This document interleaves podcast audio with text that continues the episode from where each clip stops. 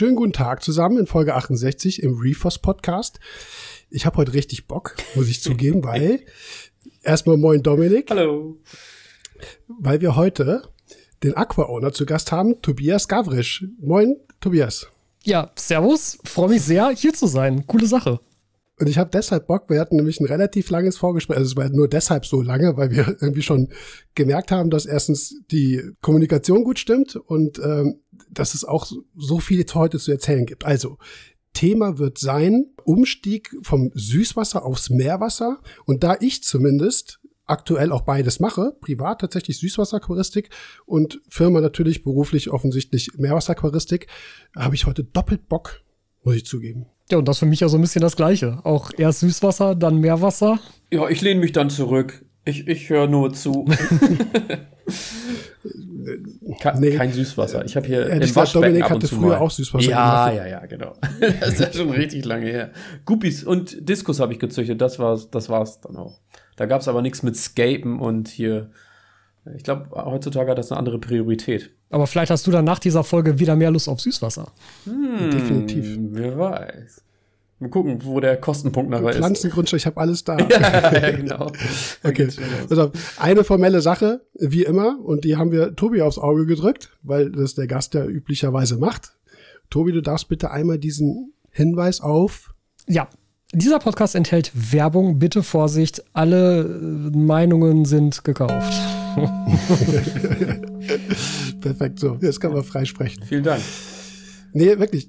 Wir hatten, ähm, wir haben ein relativ ähm, umfangreiches Skript zusammengestellt. Ähm, erstmal müssen wir uns ja, also wir, Dominik und ich, äh, als Veranstalter sozusagen dieses Reefers Podcast, bedanken bei der Person, die uns auch über den Umweg Tobias über eine Q&A die Frage gestellt hat, wann bist du mein Podcast oder hörst ja, du den stimmt. Podcast? Ich weiß nicht, ne? Genau. Mhm. Vielen Dank an dich, weil äh, darüber kommen wir drauf. Wir kennen uns, also offensichtlich, ne? Wenn du ein bisschen Social Media guckst, dann weißt du, wer was ist und wir sind ja irgendwie beruflich, also du, du machst es auch beruflich offensichtlich, ne? Du hast einen Shop, ja. Yeah. Du hast einen Blog, du hast, äh, du machst YouTube, du hast äh, auch einen großen Podcast. Folgenmäßig bist du, glaube ich, auch ordentlich voraus noch. Huni. Ähm, ja, Huni 160 drüber. irgendwas. Ja, ja.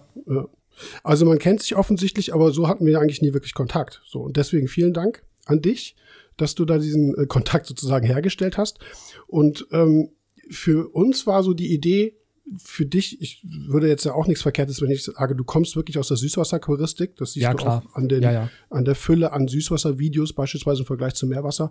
Und dieser Umstieg von der Süßwasseraquaristik auf die Meerwasseraquaristik war noch nie Bestandteil hier im Podcast. Ist aber ja ein tolles Thema, weil ich habe keine Zahl statistisch, aber ich würde immer noch behaupten, dass ein Großteil der Leute irgendwann erstmal mit dem Süßwasserbecken anfangen, oder? Ich könnte mir das auch gut vorstellen, ehrlich gesagt. Also ich kann es auch nicht belegen, aber. Aber sind wir nicht drei schon? Wir drei? Also Jörg, war es bei dir auch so? Heißt erst Süßwasser, dann Meerwasser?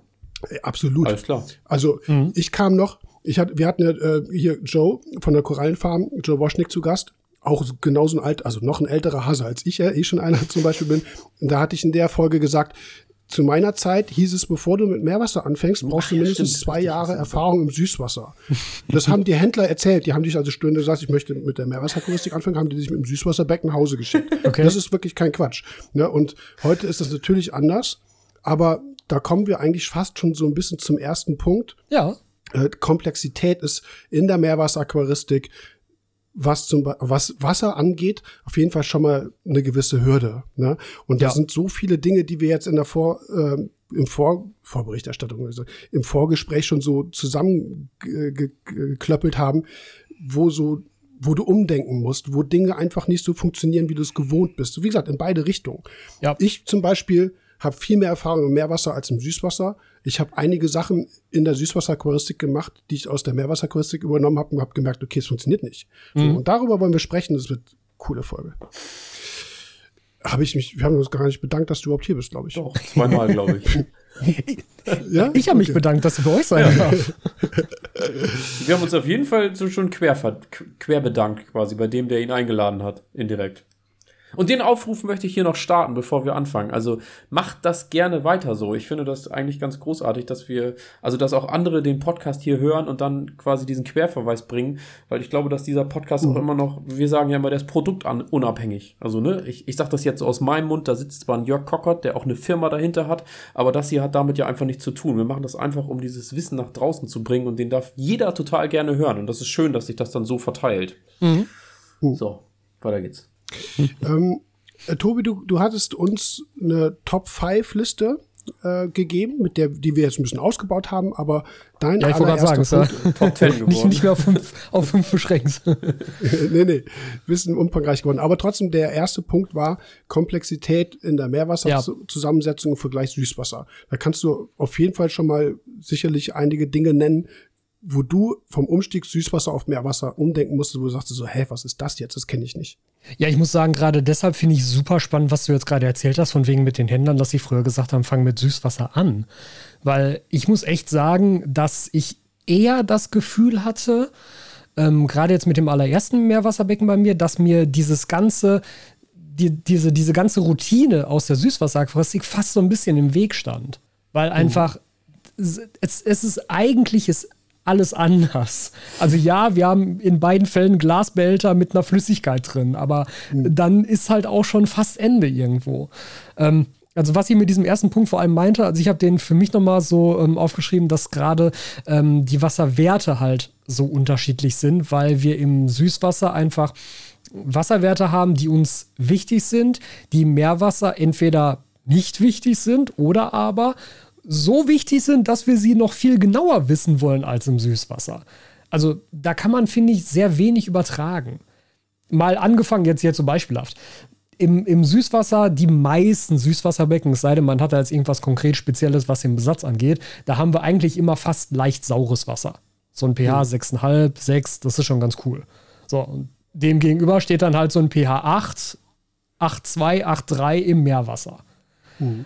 Und das ist ja schon mal dann auch vom Wasser selbst her logisch eine komplett andere Welt einfach. Spielt der pH-Wert im Süßwasser eine übergeordnete Rolle? Also ich sag mal so, hat es so einen Grundwert? Würde ich für ähm, Aquascaping nicht sagen, würde ich halt sagen, wenn du konkret bestimmte Tiere züchten willst, natürlich. Ah, okay. ne? Aber mhm. klar, ja, dann, dann okay. Sind natürlich die, die, die Bedingungen der Tiere immer im Vordergrund.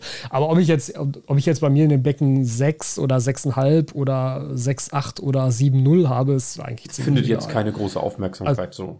Nee, ja. also es hat halt in dem Sinne natürlich eine Bedeutung für den maximal möglichen CO2-Gehalt, der ja auch nochmal mit dem KH-Wert zusammenhängt. Also das ist ja so ein Dreier gespannt, ne? Ähm, aber ja, eigentlich nicht so richtig. Aber das ist natürlich auch stark abhängig davon, was für ein Süßwasseraquarium du betreibst. Ne? Wenn es halt schon ein spezieller Besatz ist und du dann mit einer ähm, äh, mit einem pH-Controller arbeitest, weil dieser Besatz jetzt halt stur seine 6,2 pH haben möchte, dann ist es natürlich wieder irgendwie was, was, was wichtiger ist. Aber mhm. das ist schon, also aus meiner persönlichen Perspektive jetzt, ich, ich nehme ja immer die Perspektive des Aquascapings so ein bisschen ein. Weil ich so dieses klassische Gesellschaftsaquarium, das hatte ich selber nie, weil mich das nie wirklich gereizt hat. Also ich fand in der Süßwasseraquaristik, das ist der Grund, warum ich damit überhaupt eingestiegen bin. Ich fand Gestaltung und Pflanzenwelt immer spannender als die Tierwelt im Süßwasser. Mhm. Mhm. Und ja, kann ich gut nachvollziehen. Darauf, darauf basierend war dann eben sowas wie der pH immer echt untergeordnet. Mhm. Auch, auch GHKH ist, also ja, sollte jetzt nicht übermäßig hoch sein, aber wenn ich nicht gerade irgendwelche super empfindlichen Tiere da drin habe, ob ich jetzt eine KH4 oder KH8 oder KH12 habe, ist mir echt egal. Mhm. Und das, das, ja. Nee, also ich, ich schon die ganze Zeit habe ich, ich werfe mal diesen Be Begriff Biotop-Aquaristik in, äh, in die Runde. Mhm. Habe ich auch in irgendwelchen Folgen auch schon mal gemacht. Und da finde ich, ist ein Riesenunterschied zwischen Süß- und Meerwasseraquaristik, der tatsächlich für die Komplexität der Süßwasseraquaristik spricht. Meerwasser ist mehr oder weniger überall gleich. Du hast Unterschiede in der Salinität, aber ob du im Roten mhm. Meer tauchen gehst oder mhm. in, also, ne, also in Ägypten oder auf den Philippinen oder in der Karibik, du kannst mit dem gleichen Wasser arbeiten. Und das hast du im Süßwasser überhaupt nicht. Und eigentlich das ist, für mich Punkt, ja. ist die Süßwasseraquaristik viel komplexer, weil wenn du, okay, wenn du jetzt das Toleranzschema mal wegnimmst und du willst Richtung Biotopakuristik exakt das darstellen, was du selber vielleicht gesehen hast. Ja. Und wirklich Süßwasserleute, das habe ich auch öfter schon erwähnt, sind ja echt crazy manchmal. Okay, wir fahren in Tauchurlaub und machen uns ein paar schöne Tage. Andere schlagen sich durch den kolumbianischen Dschungel, um irgendwelche Viecher zu suchen. Ne, wo Berichte früher in den 70er, 80er in, in, in Zeitschriften in der Dazu so standen, die ich gesuchtet habe, weil die so krass waren. Ne? Mhm. Aber das ist ja irgendwas, da, willst du ja tatsächlich wie gesagt, von diesem Toleranzschema weg und willst genau Werte haben. Das wie stelle ich die ein? Wie kontrolliere ich ja. die? Da geht es um Gelbstoffgehalt und so weiter. Und das finde ich mega krass. Also da Aber ist, ist, da ist Meerwasserquaristik Pillepalle gegen. Das ist auch ein wichtiger Punkt tatsächlich. Also da, da, da muss ich auch selber jetzt aufpassen in, in meiner Kommunikation gerade die ganze Zeit, weil ich das zuerst immer so aus den aus der Art Aquaristik denke, die ich hier gerne mache mit dem Aquascaping, was halt extrem pflanzenbasiert ist. Aber ich habe ja beispielsweise tatsächlich mein, mein 160-Liter-Becken im Wohnzimmer. Das ist ähm, gestartet als Biotop-Aquarium konkret für den Rio Tapajos. Mhm. Und da war es halt auch so. Da habe ich halt äh, irgendwelche Listen gewählt, irgendwelche ähm, wissenschaftlichen Ab Abhandlung von Tieren dort gesucht, um halt irgendwo zu sehen, dass hoffentlich irgendwann irgendjemand mal die Wasserwerte aus diesem Fanggebiet dort notiert hat. Mhm. Um das halt dann auch alles zu versuchen, da in den Decken einzustellen. Das ist dann beispielsweise so eine Geschichte, das ist GHKH 0. Mhm. Also da, da kommt reines Osmosewasser ja, rein, was nicht aufgesalzen wird. Genau. Ne? Und ähm, das ist dann halt der, die, die Bedingung da vor Ort. Das mhm. ist natürlich, äh, das ist klar, das ist dann nochmal das andere Extrem. Mhm. Darf ich mal eben eine Zwischenfrage stellen? Also ihr wart da gerade so, oder du hast, ja. das, hast das auch gesagt, ich, ich, nenne das ja immer so Fokus vom Becken, man muss mal drauf gucken, wo will man da hin? Und du hast eben den Fischbesatz angesprochen. Gibt es im Süßwasser oder im Aquascaping-Bereich auch Becken ganz ohne Fische? Natürlich, klar. Ah, krass. Also ich glaube okay. auch, dass das, Aquascaping ähm, stark an Popularität gewonnen hat durch das Aufkommen von Nano-Aquarien mit Garnelenbesatz. Ja, Weil ähm, das ja. ja. auch eine Zeit lang wirklich ein Trend war, so hier Nano-Cubes, 20, 30 Liter und dann halt Neocaridina-Garnelen da drin. Oder mhm. vielleicht sogar Caridina-Garnelen da drin. Ähm, und das ja einfach dann einfach eine, eine aquaristische Tierhaltung ermöglicht in extrem kleinen Aquarien. Ja. Was ja sonst vorher einfach keine Option war. Und ich glaube tatsächlich, dass das auch dem, dem Aquascaping sehr geholfen hat, weil beispielsweise die ganzen Garnelen, also Neocaridinas, Caridinas, aber eben auch sowas Richtung Amano-Garnele ist ja auch eine Caridina, ähm, das ist auch ein Standardbesatz für fast alle Aquascapes, weil die Tiere ja auch einen Zweck erfüllen. Das sind Algenfresser, Aufwuchsfresser, die halten halt das Hardscape sauber. Ähm, die sind eigentlich fast immer dabei. Schnecken genauso. Mhm. Ja, scheiße. Ja. Wer, wer, weiß, vielleicht wird es aus dem Vorgespräch noch was. Ihr habt ja gesagt, ich stelle mir noch ein Süßwasserbecken auf, wenn wir hier durch sind. Ja. Ja, so über verschiedene Entwicklungen kommen wir vielleicht nachher nochmal drauf zu sprechen, weil ich finde es auch mega, Total mega spannend, spannend. Äh, weil tatsächlich CO2-Düngung ist völliger Standard. Vor 30 Jahren, mh, hm, nö, nicht unbedingt. Ne? Also ja, ja. irgendwann kam mal einer auf die Idee, ich weiß nicht, das war glaube ich hier einer, wie, wie hieß denn der nochmal, Richtung Dupla oder so, einer, wie auch immer, der sagte, hey, lass mal mit CO2 düngen. So, was heute irgendwie keiner mehr in Frage stellt, was also sich offensichtlich als positiv vorgestellt hat. Also Entwicklung gibt's in, in, in beiden Disziplinen. Aber nochmal auf diese, diese Sache zu kommen, äh, der pH-Wert im Meerwasser ist eigentlich immer identisch. Also, ne, ich sage jetzt mal ja. Wert 8,2 bis 8,3. So, dann hast du natürlich diesen Oberpunkt Salinität, den musst du einstellen. Und mhm. das ist immer so ja die Basis. Da fängst schon an, einen Unterschied zu machen, weil das Problem hast du im Süßwasser nicht. Klar, das ist ja auch eine, ein, eines der maßgeblichen Unterschiede. So ein, ein Süßwasseraquarium, wenn du jetzt nicht gerade in der Großstadt wohnst, wo du halt die fiesesten GH-KH-Werte irgendwie aus deinem Leitungswasser hast. Aber ich kann halt mhm aus meinem Wasserhahn Wasser direkt ins Aquarium laufen lassen und es damit benutzen. Mhm. Ne? Ja, und ja. jetzt halt Wasserzusammensetzung ist ja dann der Punkt für Meerwasser. Keine Chance. Kannst du knicken. So, so, so, wird das halt nichts. Ne? Ja, da ist halt entweder läufst du zum Laden und ähm, kaufst dir da sozusagen das fertige Meerwasser oder kaufst dir da Osmosewasser ganz am Anfang, wenn man vielleicht selber auch noch keine Anlage hat und sich erst überlegen will, ob man das machen möchte oder nicht. Aber im Endeffekt läuft es darauf hinaus, du brauchst eine Osmoseanlage, du brauchst Reinswasserfilter, du brauchst Behälter, in denen du das Wasser vielleicht zwischenlagern kannst. Das sind alles Sachen, die ich für meine Süßwasserbecken, das, das, das brauche ich nicht. Ich habe eine Schlauchtrommel, die ich direkt am Wasserhahn anschließe und direkt ins Aquarium halte. Ja, Mehr ja. ist es nicht. ja. Und dann Salz abwiegen, Salz auflösen lassen. Es muss ja dann auch irgendwie vermischt werden. Das heißt, dann hat man noch irgendwie eine kleine Strömungspumpe in so einem riesigen Wasserfass drin hängen, die die ganze Zeit das Wasser umwälzt, während man das Salz da rein. Also es ist ja wirklich alleine schon nur das Wasser überhaupt zu bekommen für das Meerwasser. es ist ja, ist ja ein völlig anderer Aufwand. Ähm, vielleicht nochmal auch in dem Zusammenhang dieser, äh, diese Aussage von früher, du musst erstmal zwei Jahre Süßwasseraquaristik machen. Das war erstmal ein Ego-Punkt, weil früher war die Meerwasseraquaristik diese Königsdisziplin und das wollten die auch alles schön so behalten. Ne? Das heißt, mhm. du hast erstmal erstmal sozusagen gesagt, nur geht nicht. Ist ganz komplett schwierig. Das ist erstmal uns vorbehalten und wir zeigen dir, wie es geht. Also das habe ich ganz oft erlebt, auch in meiner Jugend, dass da so ein gewisses komisches Arroganzverhalten war. Mhm. Wo auch immer das herkommt, keine Ahnung, weiß ich nicht, aber das war auf jeden Fall auch ein Punkt. Die andere Sache ist aber, okay, es sind schon viele Werte von, Nitri von Ammonium, Nitrit, Nitrat angefangen. Ne? Dann hast ja. du KH und GH im Süßwasser, was jetzt im Meerwasser keine Rolle spielt. Äh, pH ist so eine Sache. Das ist ja schon mal ein Haufen an Parametern, wo du erstmal mit klarkommen musst.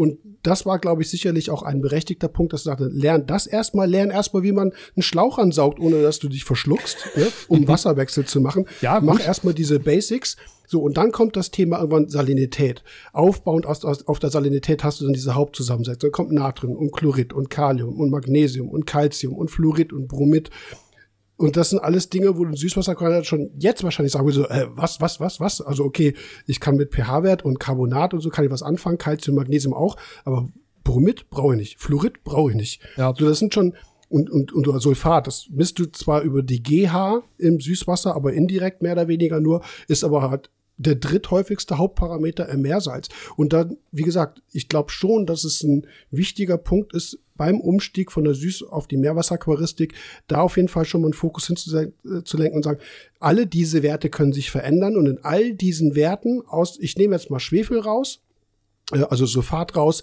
mhm. Natrium, Chlorid als Hauptbestandteile, da geht es eher nachher um Verschiebung, aber alles andere kann sich verändern und alles andere hat auch Auswirkungen, Auswirkungen und möglicherweise Mangelerscheinungen. Ne? Mhm. Und das ist für mich auf jeden Fall immer ein Punkt in der Beratung, wo ich sage, ey, nimm dir die Zeit. Ne? Ich, ich habe da Videos auch zu oder die sagen keine Empfehlung A bis Z, was auch immer. Andere natürlich auch, ob das eine Fauna Marienwissensdatenbank ist. Lest dich da schon erstmal ein, weil es fällt erstens nicht vom Himmel und mhm. es ist tatsächlich auch komplex. So und das ja. ist, glaube ich, schon irgendwas, wo viele Leute am Anfang echt, ich will jetzt nicht sagen, dran verzweifeln, ja, aber wo im Handel schon so gesagt wird, so, ach ja, komm, das ist alles easy und ich helfe dir. Und am Ende kriegst du eine ICP, kannst nichts mit den Werten anfangen. Irgendwer sagte, du hast einen, keine Ahnung, du hast einen Kaliummangel von mir aus. Das wäre jetzt vielleicht für Süßwasser-Variante jetzt nicht so das Problem, aber Fluorid, ah, wo krieg ich das her? ne? Ja, aber genau, so, und das ist irgendwas, oder, also, oder die Salinität stimmt nicht, ne? So, du hast ja. eine Salinität von 30 mhm. und musst die entsprechenden Hauptelemente in der Masse runterrechnen oder hochrechnen, also in dieser Relation setzen. Ne? Und mhm. das ist für mich auf jeden Fall in der Beratung ein wichtiger Punkt. Ja, das stimmt. Also da ist auch, glaube ich, weil, weil, du gesagt hast, da verzweifeln viele am Anfang dran. Ich glaube, das hängt aber auch dann viel damit zusammen, dass einem vielleicht nicht ganz klar ist, was da an ähm, ja, Chemie und Biologie einfach auch alles mit drin steckt, was wichtig ist zu wissen. Und ich glaube, wenn du da selber keinen Bock drauf hast, wenn du da selber keinen Spaß dran hast, mal zumindest so grob dir erklären zu lassen, was ist ein pH-Wert denn überhaupt? Was bedeutet das? Mhm. Also ja, ist, okay, es ist, ist, ist eine Zahl zwischen 0 und 14, aber was sagt mir die denn? Mhm. Ne? Und ähm, ich glaube, wenn dieses Grundinteresse für Wasserchemie nicht da ist, dann wird es halt auch generell schwierig. Würde ich dir recht geben. Bin ich froh, dass du es sagst. Äh, wir haben eine pH-Folge gemacht und ähm, da habe ich Feedback bekommen, dass viele Leute sagten, sorry, bin ich raus, verstehe nicht. Also mhm. man kann es mit sehr einfachen Worten beschreiben, dann trifft es vielleicht nicht den Punkt, kann vielleicht trotzdem einer nicht unbedingt. Also praktisch musst du ja, sage ich jetzt mal, am Ende wissen, wo, wo muss ich hin und wie ja. kann ich ihn korrigieren. Darum geht's ja. ja letzten Endes. Und damit halten sich halt auch viele nicht nur über Wasser, sondern haben damit auch Erfolg. Wenn du die fragst, Klar, erklär das reichen. mal, Ne? Und ich kam hier mit dem negativ-dekadischen Logarithmus der Hydroxonium-Ionenkonzentration. Ne? So, ja. Das ist die Definition des pH-Werts.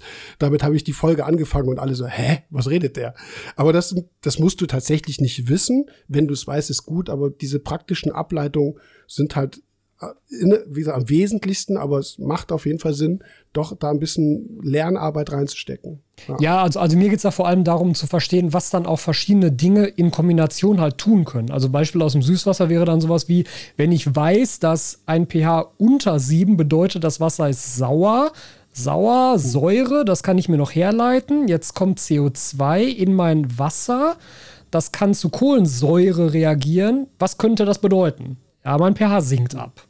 Ne, also dieses, dieses Zusammenspiel dann, weil dann, finde ich, macht es erst Sinn, weil man dann auch erstmal richtig verstehen kann, okay, ich, ich will jetzt einen bestimmten CO2-Wert haben, aber das wird dazu führen, dass mein pH sinkt. Mhm. Ist das noch okay? Ist das noch im Rahmen? Oder muss ich dann eventuell irgendwelche anderen Dinge ergreifen? Oder darf ich einfach schlicht und ergreifend nicht so viel CO2 einleiten, weil sonst mein pH zu niedrig wird? Ich finde, das ist ein Thema, mit dem die Süßwasseraquaristik kein Problem hat, um das auf die Meerwasseraquaristik zu übertragen. Da ist der Fokus natürlich Autotrophie der Pflanzen, also die CO2-Aufnahme und den Umbau in, in Biomasse, ne? also mhm. ich sage jetzt mal Zucker. Ja. Ähm, Pflanzen, Energiestoffwechsel. Ähm, das ist ja aber in der Meerwasseraquaristik nur ein Part. Wir ja. beachten den Carbonatgehalt im Zusammenhang mit Calcium und auch Magnesium im Sinne des Kalkhaushalts, ja aber auch in Richtung Skelettbildung von Steinskorallen. Das mhm. ist kein Thema in der Süßwasseraquaristik. Nö, überhaupt nicht. du hast vielleicht ein Malawi-Tanganyika-Becken, wo du weißt, okay, da ist ein hoher Kalkgehalt, da ist ein hoher, hoher pH-Wert, okay, kannst du auch mit Kalkgestein einstellen, kein Thema. Brauchst halt kein CO2, aber das ist irgendwas, was wieder neu ist. Das kommt auf ja. jeden Fall dazu und das musst du erlernen. Wie ja, vor allem dieses, dieses Verständnis, dass das auch verbraucht wird. Genau. Richtig. Also das tut's beim CO2 im Süßwasser auch. Jeder sieht, okay, Pflanzen wachsen, ich muss wieder CO2 zuführen. Das ist ja messbar dann erfassbar. Ja, klar. Genauso messbar ist es erfassbar, dass dein Kalziumgehalt sinkt, Magnesium und die Carbonat hätte und du dann wissen musst, wie passe ich das an? Richtung Versorgungssystem und so weiter. Und das ist schon die nächste Hürde für viele, die anfangen und ich sage immer, das ist vielleicht so ein bisschen ausgelutscht, dieses Beispiel, aber du machst dreimal eine Kalziummessung und bekommst drei verschiedene Messwerte. Einfach weil du es mhm. nicht, weil du, weil du diese Routine nicht hast. Mal mehr Wasser, mal, mal haust einen Tropfen mehr rein, mal liest du falsch ab und so. Ja. Das sind auch, und das war ja für dich ein Punkt im Vorgespräch, sagtest du, das kannst du auch gerne jetzt drüber sprechen. Diese Komplexität an Messwerten, die vielleicht sogar noch genauer bestimmt werden müssen ja. als im Süßwasser. Ja, also ähm, im, im Süßwasser ist es so, wenn ich nicht den Fokus auf Pflanzen hätte, für die halt die Nährstoffe wichtig sind. Also Nitrat, Phosphat, Kalium, Eisen. Das sind so die vier Geschichten, die halt für, für ein Scape wichtig sind. Wenn das nicht der Fall wäre und ich würde halt ein normales Gesellschaftsbecken in Anführungszeichen betreiben, dann wüsste ich wirklich ernsthaft nicht, warum oder wann ich meine Wasserwerte messen würde und, und welche überhaupt. Weil wenn ich da einen normal vernünftigen Bodengrundaufbau habe, einen Filter dran mit normal vernünftigen Filtermaterialien, dann wäre ich mir sicher, dass das sich halt automatisch einstellt. Und das passt mhm. dann so. Und das, ne, also, ähm, und das ist auch so eine Sache, äh, du hattest es gerade schon angesprochen mit dem Versorgungssystem. Das war zum Beispiel für mich am Anfang ein totales Verständnisproblem. Ich wusste, ich muss meine Süßwasserbecken düngen. Ich muss also Nährstoffe zufügen. Hm. Aber was hm. ist denn jetzt ein Versorgungssystem? Im Vergleich dazu. Was, was, was tut das? Warum heißt das so? Warum heißt das nicht auch Düngung? Also, das, das, das, das war eine total mhm. anstrengende Umstellung für mich zu verstehen, okay, es gibt im Sü es, es, es gäbe fürs Meerwasser auch eine Düngung, aber mhm. auch ein Versorgungssystem, das meint aber was anderes. Also das, ja, das ist ja. aber, das ist aber, sorry, wenn ich da unterbreche oder reinhake, das ist, äh, das ist ein Volkstum, äh. Versorgung ist erstmal das, was du supplementierst und es gibt eine Nährstoffversorgung und es gibt das, was ich immer als Kalkhaushaltsstabilisierung mhm. definiert habe. Es gibt diese Kalkversorgung. Also es ist eben dieser komplexe ähm, äh, Bereich Kalkhaushalt, der nochmal dazukommt, neben ja. die Düngung wir, da sprechen wir nachher auch, da kommen wir gleich tatsächlich laut Skript auch zu. Düngung heißt es im Meerwasser nicht, weil die Düngemengen viel, viel, viel geringer sind. Ja. Muss ja aufpassen, dass wir da jetzt irgendwie nicht ins, äh, ne, irgendwelche Sachen überspringen, aber das schon mal vorweggenommen. Das, was wir in der Süßwasseraquaristik oder du in der Süßwasseraquaristik an Düngermenge reingibst, das, das würde jedes Meerwasserbecken killen. Ne? Ja. Also deswegen, glaube ich, geht man in der Meerwasseraquaristik von diesem Düngerbegriff weg, weil Dünger erzeugt erstmal diesen Massengedanken und den darfst du nicht haben. Ne? Mhm. Hingegen Kalkhaushalt schon. Das, was wir da an Kalk, also an Calcium und auch an KH reinhauen, hm. ist schon wieder heftig. Ne? Ja, also da gehen ja im, da gehen ja im wirklich richtig guten SPS-Bereich mal jeden Tag 20 Milligramm oder sowas Kalzium weg. Das Ja. passiert im, im Süßwasser ja nicht. So, also, Aber das ist eben auch so eine der allerersten Umstellungen, die man lernen muss. Es sind ei- einfach auch andere Begrifflichkeiten da und die meinen andere Dinge. Und ja. das, ne, das, das, das muss man dann erst einmal verstehen, okay, Versorgung bedeutet das und das und das. So. Und weil, weil das halt ein Begriff, also Versorgungssystem, den, den Begriff würde im Süßwasser niemand verwenden. Also Nee, wahrscheinlich nicht. existiert einfach nicht. So, ne? Ähm, ja, also das kommt dazu. Ah, Na genau, ähm, Wassertest wolltest du darauf hinaus. Ähm, ja, also ich habe halt hier für Süßwasser habe ich halt meine, meine Testkoffer. Also von Stäbchentests sind wir auch mittlerweile weg. Da, da kann, also da sagen eigentlich auch die meisten so, naja, lass mal Ehrlich, das lieber. wundert mich jetzt ein bisschen. Also nicht, dass ich das jetzt selber auch, ich mache es jetzt auch nicht, aber ich sag mal, um Pi mal Daumen abzuschätzen, habe ich jetzt 15 oder 20 Milligramm Nitrat sind, ist so ein Ja, Stäbchentest völlig also- okay. Ja, um es Pi mal Daumen abzuschätzen, aber zumindest wenn du also in den Aquascaping-Bereich mit vielen Pflanzen gehen willst, dann reicht dir das nicht. Dann muss Ah, das schon okay. präzise sein. Also, weil, weil dann mm, willst du halt auch eventuell mal so eine Verbrauchsstatistik machen, dass du halt über ein, zwei, drei Wochen guckst, wie schnell wird welcher Wert wie verbraucht. Weil das ändert sich ja auch, je nachdem, wie schnell deine Pflanzen wachsen, weil dann die Pflanzenmasse ja wieder höher ist. Ähm, also, das ist schon was, das, das willst du dann schon im, in dem Moment ein bisschen genauer haben. Das ist halt so Tröpfchentest, da geht es halt schon hin. Ähm, Was ist denn Aber präzise, bei wenn du sagst, Tröpfchentest- du möchtest das ganz gerne präziser haben, um da auch mal so einen Vergleich? Also, entschuldigt, ich habe einfach gar keinen Ja. Plan. So, ich bin bei Süßwasser wirklich komplett raus und war noch nie wirklich drin. Also bis zur Diskuszucht ja, aber das hat ja einfach mit dem mit den Wasserwerten und so. Klar, hat das da auch was mit zu tun, aber ich wüsste jetzt überhaupt nicht mehr, wo liegt der Nitrat oder was ist denn wichtig. Wir, wir sprechen da von, ich sag mal, 15, 15 oder sogar nicht nachweisbar. Was ist denn bei euch dann, ähm, wenn du sagst, ein Teststäbchen packt packt's nicht mehr und es muss genauer sein. Was ist denn bei euch genau? Also jetzt als Beispiel mal Also im er, Sinne von er, Nitrat. erstmal ist das Problem, dass die ganzen Stäbchentests, die bilden zum Beispiel alle kein Eisen und kein Kalium ab. Ja, okay. Das heißt Und Nitratphosphat. das, das, das wären halt wichtige Werte für die, für die Düngung dann einfach nochmal. Und ähm, beim, beim Nitrat liegen wir eigentlich so für ein typisches Scape, haben wir so Zielwerte von 20 bis 30 Milligramm pro Liter. 20 bis 30. Ist ja schon. Ähm, Phos ja, Ph- Phosphat haben wir so 0,1 bis 1. Aber die, also die, ich glaube, die Frage von, ich fand die nämlich auch gut. nee, das ja, geht ja. mir auch schon um die die, Range. Also, Also- 0,1 bis 1. Moin. Ja, ja. Alter Ja, Schwede. das ist im Meerwasser, ist das, ist das irgendwie von zu hoch bis tot. Ja, genau. Also, ist das vielleicht ein bisschen übertrieben, aber 0,0. kommt beides ist abseits. Ne? Ja, ja. Ja, Ja. krass. Ja, Kalium wäre noch irgendwie so, so, so, so 5 bis 10 typischerweise. Ja. Ähm, Eisen ist halt so, also, also Eisen ist das, was so am, am geringsten, also es ist ja noch Spurenelement, ist ja ein Mikronährstoff im Endeffekt. Ähm, da haben wir so 0,05 bis 0,1, was so die Zielwerte wären. Das Doppelte. Ja. Und die, und die Abweichung, also das, darum ging es, äh, glaube ich, auch beim Test mir jetzt gegenüber, willst du dann wissen, so. habe ich jetzt 13 oder habe ich 14 Milligramm Nitrat? Weil zum Beispiel Phosphat ist tatsächlich ja schon immer ein Problem gewesen in der Messung, weil wir müssen mindestens mal diesen 0,01 Schritt idealerweise hinkriegen, weil zwischen nicht nachweisbar, dann wäre schon cool, wenn 0,01 kommt, wenn du einen Test auf den Markt bringst, die es auch gibt, wo du zwischen nicht nachweisbar und der nächste Punkt wäre irgendwie 0,1, sagt dir jeder Meerwasserkocher, sorry, Ja. was soll ich denn damit? Kann ich nicht Ja, mitarbeiten. Also, dass diese Genauigkeit, welchen, welche Genauigkeit müssen dann die Tests haben? Also es ist, ist, ist natürlich von dem Nährstoff abhängig, aber Nitrat misst du schon auf die, auf den jeweiligen, also auf die Auf Mi- Einerstelle sozusagen genau. präzise. Mhm. Ja, ja, ja, ja. Ja. ja. Und halt Phosphat dann auf die, auf die 0,1 Stelle und ähm, Eisen Okay. eben auch auf die zweite Kommastelle. Ja, okay. Ja. Es ist halt ein bisschen je nach, je nach Testverfahren. Das ist Ja, halt, ja. also gerade ein Kaliumtest ist da immer wieder so ein Problem, weil du das ja machst durch diese, durch diese, also mit so einer, mit so einem Eintropfen, dass es milchig wird und dann guckst du da durch und bis zu welchem Wert kannst du jetzt noch die Schrift unten auf dem Glasboden erkennen und wo nicht mehr. Es ist natürlich auch immer so ein Mhm. bisschen bisschen. Gerate am Ende. Und da ist es dann auch, glaube ich, also ich glaube, der Kalium ist der unpräziseste in Anführungszeichen. Da hast du dann auch irgendwie so zwischen 12 und 15 hast du da irgendwie so einen komischen Sprung, der dann nicht mehr so ganz so präzise messbar ist. Also das, das ginge sicherlich schon genauer, aber für das ist es dann genau genug. Und macht ihr, macht ihr Laboranalysen dann in dem Fall oder habt ihr, greift ihr einfach auf gibt's das? nicht. Ah, Okay. Das, das wäre meine nächste Frage gewesen. Ja. Die, die sich vielleicht auch viele Meerwasserleute jetzt stellen, in dem Zusammenhang, wie wir sprechen, ist sagen, macht, warum macht ihr keine ECP, gerade für die Spurenmetallanalytik und sowas. Du kannst Kali, okay, du hast einen Haufen Parameter, der, die nicht relevant sind, die auch wahrscheinlich im Süßwasser nicht da sind. Also ich hau jetzt mal Fluorid raus oder sowas. Ja. Aber ähm, gibt es wirklich kein Labor, die sagt, hey, ich, ich check es mal, was sind deine jetzt gerade seit ein paar Monaten so die ersten Versuche von so einzelnen, ich weiß, Oceamo hat gerade was am Start, Mhm. dass die auch in Richtung Süßwasser was anbieten wollen, aber das ist alles noch sehr vage und sehr Okay. nicht bekannt. Weil die, ähm, weil die, Osmose-Checkerei, die gibt's ja schon, ne? Die macht ATI, die Ja, macht klar. Ozeano, die macht Fauna Marin. Äh, ob du jetzt Leitungswasser oder Osmosewasser durchhaust, okay, die messen, also ATI beispielsweise misst tatsächlich nur Spurenelemente oder Spurenmetalle.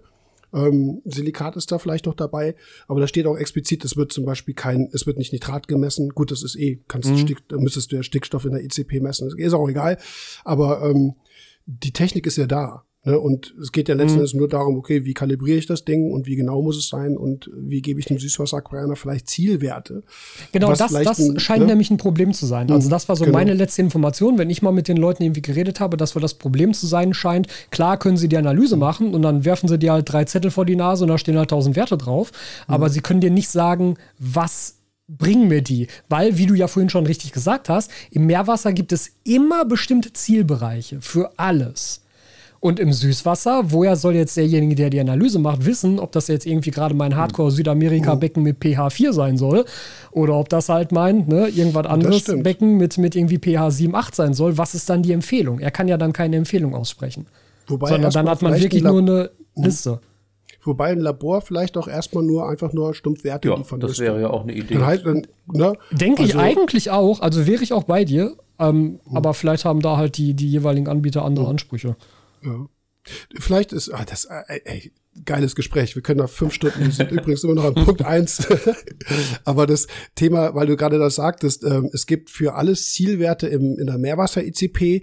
Ja, für die Hauptinhaltsstoffe im Meerwasser sind die auch easy, weil die gibt die Natur uns vor. Ne? Es gibt vielleicht sicherlich irgendwo mal hier und da ein paar Mini-Abweichungen, insbesondere auch aquaristische Toleranzen, die auch manchmal dargestellt werden. Aber ich sage mal, 35 PSU ist die Salinität bei 420, Pups aus fertig. Aber im Spurenbereich, da muss man halt echt aufpassen. Mangan ist ein tolles Beispiel. Jedes Labor, also da, da sind wir uns auch alle nicht einig. Und RTI beispielsweise hat früher zwei Mikrogramm pro Liter Mangan angegeben, ist aber runtergegangen auf eins. Triton war, glaube ich, auch bei zwei, weiß ich nicht, wo die jetzt sind. Jetzt kommt zum Beispiel mal ein heftiger Unterschied, also heftig, ne, aber ist schon, ist schon mathematisch signifikant. Fauna Marin sagt 0,25 Mikrogramm pro Liter. So, und das dritte Ozeano weiß ich jetzt nicht. Das heißt, du machst eine Analyse bei drei Laboren und dann, ich sag mal, du hast, du bist bei eins, dann sagt dir Fauna Marin, du hast zu wenig. ATI sagt so, hey, Gratulation, du bist, hast 100 Prozent. Und Triton sagt so, hey, du hast zu wenig. Ne, also da geht's schon los. Und das ist irgendwo, also in erster Linie sind das für alle Einzelsupplementhersteller natürlich Zielwerte, die du geben musst, weil sonst kannst du nicht rechnen. Du musst dem Kunden sagen, du musst auf diesen Wert rechnen. Irgendwo musst du dich festlegen, das ist ja logisch.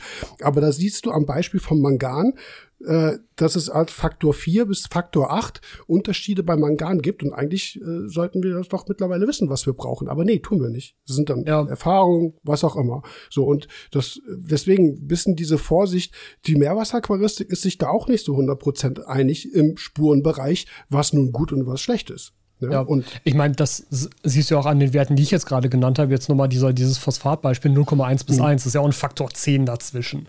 Ne, also, wenn da jetzt einer herkommt und sagt, ey, ich habe jetzt Phosphat 0,6, ist das jetzt richtig? Da muss ich auch mal sagen, so, ja, weiß ich nicht genau, wie sehen denn deine Pflanzen aus? Kannst du Mangelerscheinungen sehen? Kannst du Algenbildung sehen? Wenn nein, alles wunderbar. Dann scheint das für dich so zu passen. Aber das ist ja auch stark vom jeweiligen individuellen Aquarium abhängig.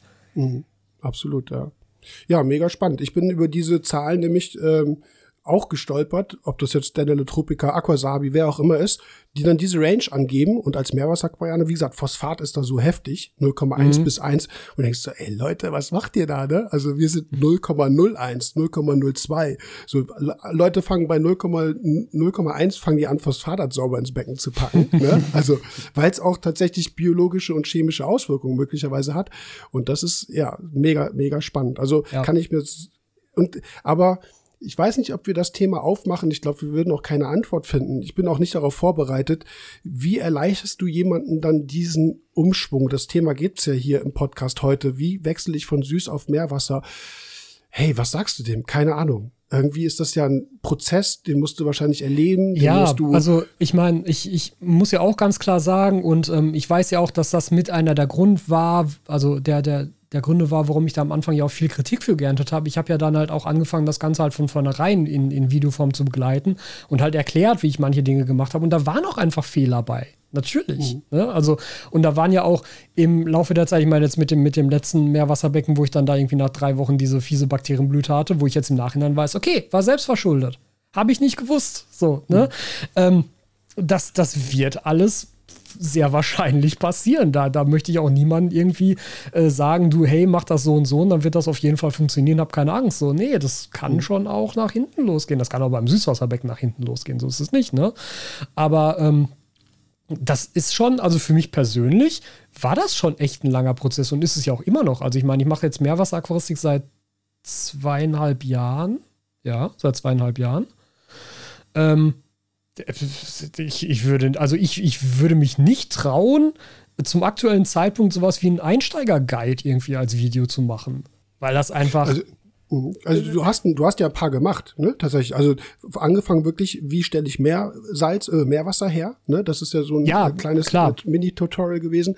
Aber das, das sind natürlich, also so, so ich finde das mit so einem Guide also mir geht das so, das ist aber ein persönliches Problem, was ich seit der Uni habe, dass ich Schwierigkeiten damit habe, Dinge zu versimplifizieren. Was du mhm. aber machen musst, um jemanden nicht völlig vor den Kopf zu hauen. Ne? Ja, ich, ich kann, Fall. ich kann, wenn mir jemand die Frage stellt, so ich möchte auf Meerwasser kommen, was muss ich lernen? Ähm, dann ich, kennst du die Sangokai-Empfehlung A bis Z steht wieder Sangokai ja, ja. drauf, ist ja. aber nur Fachwissen drin. So, ja. nur vorweg. Aber das sind auch irgendwie was, 130 Seiten ja, oder genau, so? es sind ne? 120 DIN A4 Seiten. Der Punkt ist aber, wo viele Leute gesagt haben, es, das werde ich nie verstehen. Doch, irgendwann schon. Und was für mich immer ein wichtiger Punkt war, ist einfach zu zeigen, was an Wissen da ist. Ich verlange nicht, dass du das von jetzt, dass du es dir durchliest und du weißt es. Es geht mhm. auch überhaupt nicht um eine Timeline, wo ich sage, du musst bis dahin das können und bis dahin das können. Ich wollte einfach nur vor allem mit dieser Umfänglichkeit zeigen, hey, das Wissen ist da. Das ist mhm. teilweise ähm, faktisch, sage ich jetzt mal. Wie gesagt, über Meerwasserzusammensetzung musst du nicht, das ist einfach faktisch. Da haben wir mhm. festgelegt, haben wir eben gesagt, von der Natur aus. Es gibt natürlich Teilbereiche, da kann man diskutieren. Auf jeden Fall ist eine Menge Wissen da. Und nimm dir die Zeit und arbeite dich voran. Und es war für mich auch immer ein Punkt, wo ich sage, hier, ihr Fachhändler, die ja professionelle Aquarianer seid, das ist auch ein Be Begriff, glaube ich, den hat nie einer, niemand hat gesagt, was machst du beruflich? Ich bin professioneller Aquarianer. ich habe irgendwann angefangen, das zu sagen. Mhm. Weil weil ich einfach damit auch darstelle, so, hey, da, das kann man lernen, das kann man sich ausbilden lassen, da gibt's eine Menge Wissen zu. Es ist nicht unbedingt dieser, ne, ich bin Hobby-Aquarianer, mache mich jetzt berufstätig äh, damit, sondern da ist eine Menge Wissen da. Und wie gesagt, das sind einfach Dinge, die ich, glaube ich, ähm, so natürlich in einer komprimierten, ganz einfachen Form dem Einsteiger nicht unbedingt halt in zehn Minuten erklären kann. Ja, ne, da, ich finde auch schwierig. Ich finde auch euren Ansatz da sehr gut, also weil, weil ich so auch arbeiten würde. Ich glaube aber auch, und vielleicht ist das auch ein, ja, Zielgruppenproblem, ich bin mir nicht ganz sicher, aber ähm, man muss vielleicht schon auch dazu sagen, wir sitzen jetzt hier und wir haben beispielsweise eine akademische Ausbildung. Und wir wissen, wie man mit sowas umgehen kann. Ich sehe dann da eure 120 Seiten und denke mir so, ja, okay, die sind da ich guck mal, das und das Thema interessiert mich gerade, das lese ich jetzt mal zuerst und vielleicht komme ich dann auf die anderen Themen. Früher oder später werde ich hier schon alle durchgehen.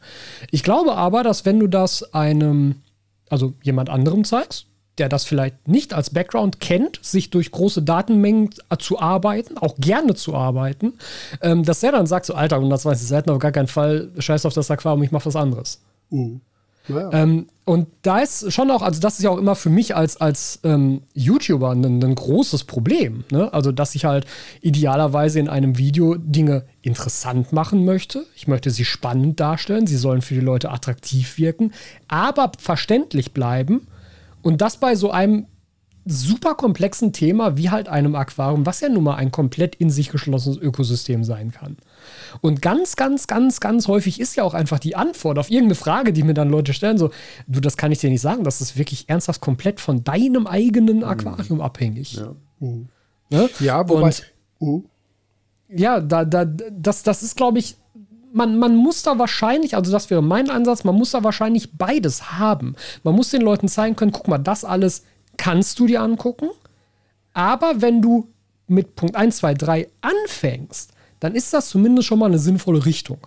Ja, absolut. Das ist ein, also das ist, wie gesagt, für mich ein Lehrbuch. Und ein Lehrbuch mhm. ist für mich ein Medium, das du erlernst, wenn du dich vor allem, wie ich es eben angedeutet habe, beruflich damit auch beschäftigst. Das mhm. heißt, die Idee war tatsächlich auch zu sagen, hier der Fachhandel, ihr müsstet, das ist Wissen, was ich eigentlich von euch verlangen würde, weil es wird der Kunde kommen, der ein Problem hat.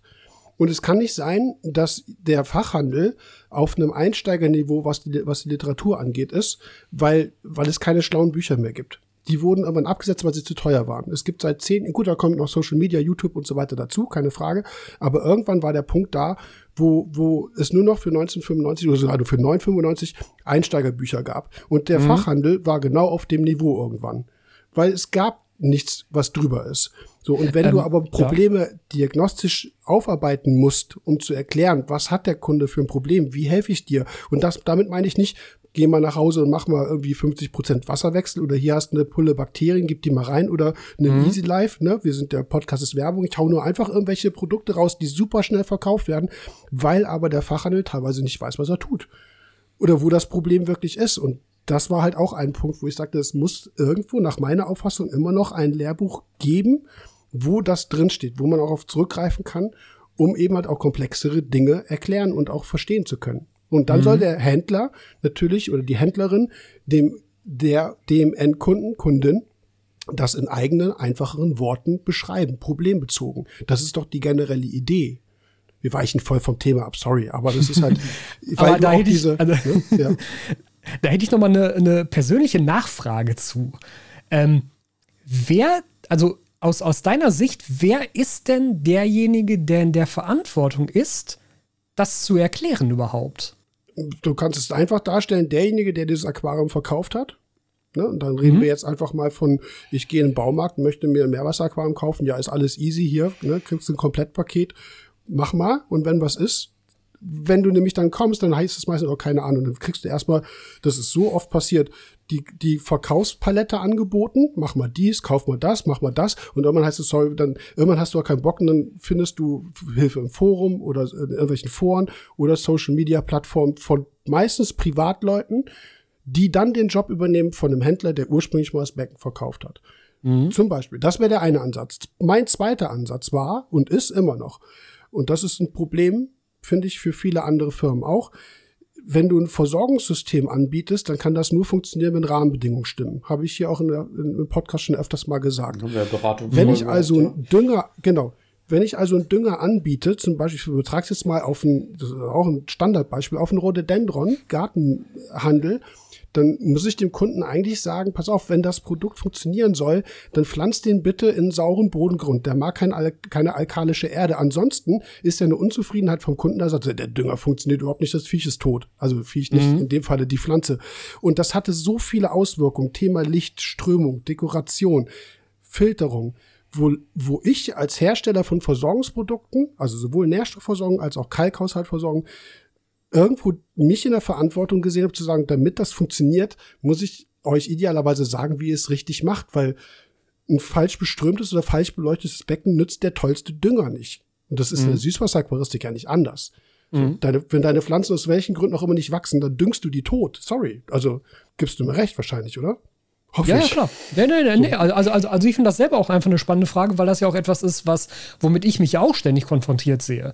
Weil zu, zu mir ja auch Leute kommen und mir halt ellenlange E-Mails schreiben mit tausend Wasserwerten und Bildern von Pflanzen und keine Ahnung was. Und hier, ich habe jetzt diese und diese Alge, warum ist sie da? Was kann ich dagegen tun? Und das ist halt so krass komplex halt einfach, uh. dass du ja eigentlich als Einzelperson auch fast nicht mehr in der Lage bist, das überhaupt sinnvoll auseinanderzunehmen. Uh. Du kannst ja dann auch nur noch Hinweise geben, so, hey, okay, wenn das jetzt diese und jene Alge ist, die kommt meistens bei zu viel Eisen, dein Eisenwert ist aber okay, müsstest du mal gucken, wie sind alle anderen Nährstoffe im Verhältnis zu Eisen, weil kann ja sein, dass sie auf die komplette Nährstoffzusammensetzung bezogen, das Eisen dann trotzdem zu gering ist, weil alle anderen Nährstoffe sehr hoch sind. Also, ne, diese, diese, diese, diese unglaubliche Komplexität von so einem Gesamtsystem Aquarium, ähm, die ist ja auch einfach nicht, nicht irgendwann kannst du sie nicht weiter komprimieren, irgendwann kannst du sie nicht weiter vereinfachen. Bestimmte genau. Sachen hängen halt ja. zusammen, bestimmte mhm. Sachen müssen genau. zusammen erklärt werden. Mhm. Und ich glaube, das ist vielleicht auch, um, um jetzt sozusagen diesen allerersten Punkt mal so zusammenfassend abzuschließen, ähm, das, das ist vielleicht auch das größte Problem bei der Umstellung, dass es einfach dauert, bis du diese Zusammenhänge drauf hast. Mhm. So, du kannst ja. nicht sagen, also meiner Meinung nach, weil, weil ich persönlich konnte das nicht, vielleicht kann jemand anders das besser als ich, ist natürlich auch immer die Frage, ne? Aber ich konnte es nicht zu sagen, ähm, okay, Ende nächster Woche möchte ich dieses Meerwasserbecken hier stehen haben. Ich habe null Plan, aber ich hole mir das jetzt und bis dahin werde ich das schon irgendwie drauf haben. So, nee, keine Chance. Also, mhm. weil, das, weil das so viele Zusammenhänge waren, wo es auch einfach dauert, sie zu lesen. Und selbst wenn ich das, also, also ich habe mir euer Ding auch durchgelesen, da das äh, Sangokai-Teil, mhm. aber selbst da kommen halt irgendwann, stoße ich an, an Momente, wo ich mir denke, so, ja, Moment, Moment, wo, wo kommt jetzt dieser eine Wert her? Was hat der da zu suchen? Was tut der? Mhm. Ne? Und, und, und dann sucht man wieder Querverweise und googelt wieder irgendwie was anderes. Und man fühlt sich ehrlich gesagt, also, also ich habe mich ganz häufig bei der Meerwasseraquaristik noch, noch stärker als bei der Süßwasseraquaristik wirklich so gefühlt wie im Studium. Wie wenn ja, du halt eine ne mhm. Hausarbeit zusammensammelst. Erstmal Quellenanalyse machen, ein paar Sachen notieren, ein bisschen zusammenschreiben, gucken, wo, wo sind noch offene Fragen. Also, das, das ist schon viel, klar. Aber wie gesagt, ich, das ist so die, die, die Idee, kompakt ähm, kleine, zum Beispiel, wie du es gemacht hast, Einsteigervideos zu machen zu vor allem praxisbezogene Dingen, ist irgendwie super. Und alles andere, finde ich, wird in irgendeiner Weise, je nachdem, wie du es kurz und knackig aufarbeitest, halt einfach schwammig, weil als Biologe ja. fällt man ein, okay, das Viech macht eine Ausnahme. Da kannst du so nicht sagen, weil der macht das anders. Also, ne, also wie gesagt, was mögliche Szenarien sind, die irgendwo stattfinden. Ne? Also, das ist halt nicht so dieses stringente, da ist Süßwasserakustik vielleicht einfacher. Du gibst viel Pflanzen rein, hast einen guten Boden. Gut, Wasser ist halt, wie gesagt, nicht so dieses komplexe Thema. CO2 und Licht. Und wenn die Pflanzen wachsen, läuft das Ding. So, und ja. da, da passiert halt in der Meerwasseraquaristik rund um viel mehr. Thema Strömung, hast du selber von einem Vorgespräch gesagt, ist jetzt mhm. nicht das Riesenthema. Nehmen jetzt mal wirklich Flussbiotope raus, wo das ein Punkt ist. Aber ansonsten so aus biologischer Sicht, wo eine Koralle wirklich viel Strömung braucht, um Schadstoffe loszuwerden, um neue Nährstoffe zu bekommen, das ist, das hast du im Süßwasser nicht. Nicht ja. so, ne? Und wie gesagt, ja, da, da fängt schon an, dass dieses ganze Ding einfach komplexer wird. So. Und am Ende sagt ja. einer, hey, kauf dir noch eine zweite Pumpe, dann ist dein Problem gelöst. So. Aber das ist, wie gesagt, das musst du, natürlich hast du völlig recht, praktisch irgendwie erfahren, erlernen und dein Wissensstand baut sich natürlich auf der Praxis immer auf, keine Frage. Nur, naja.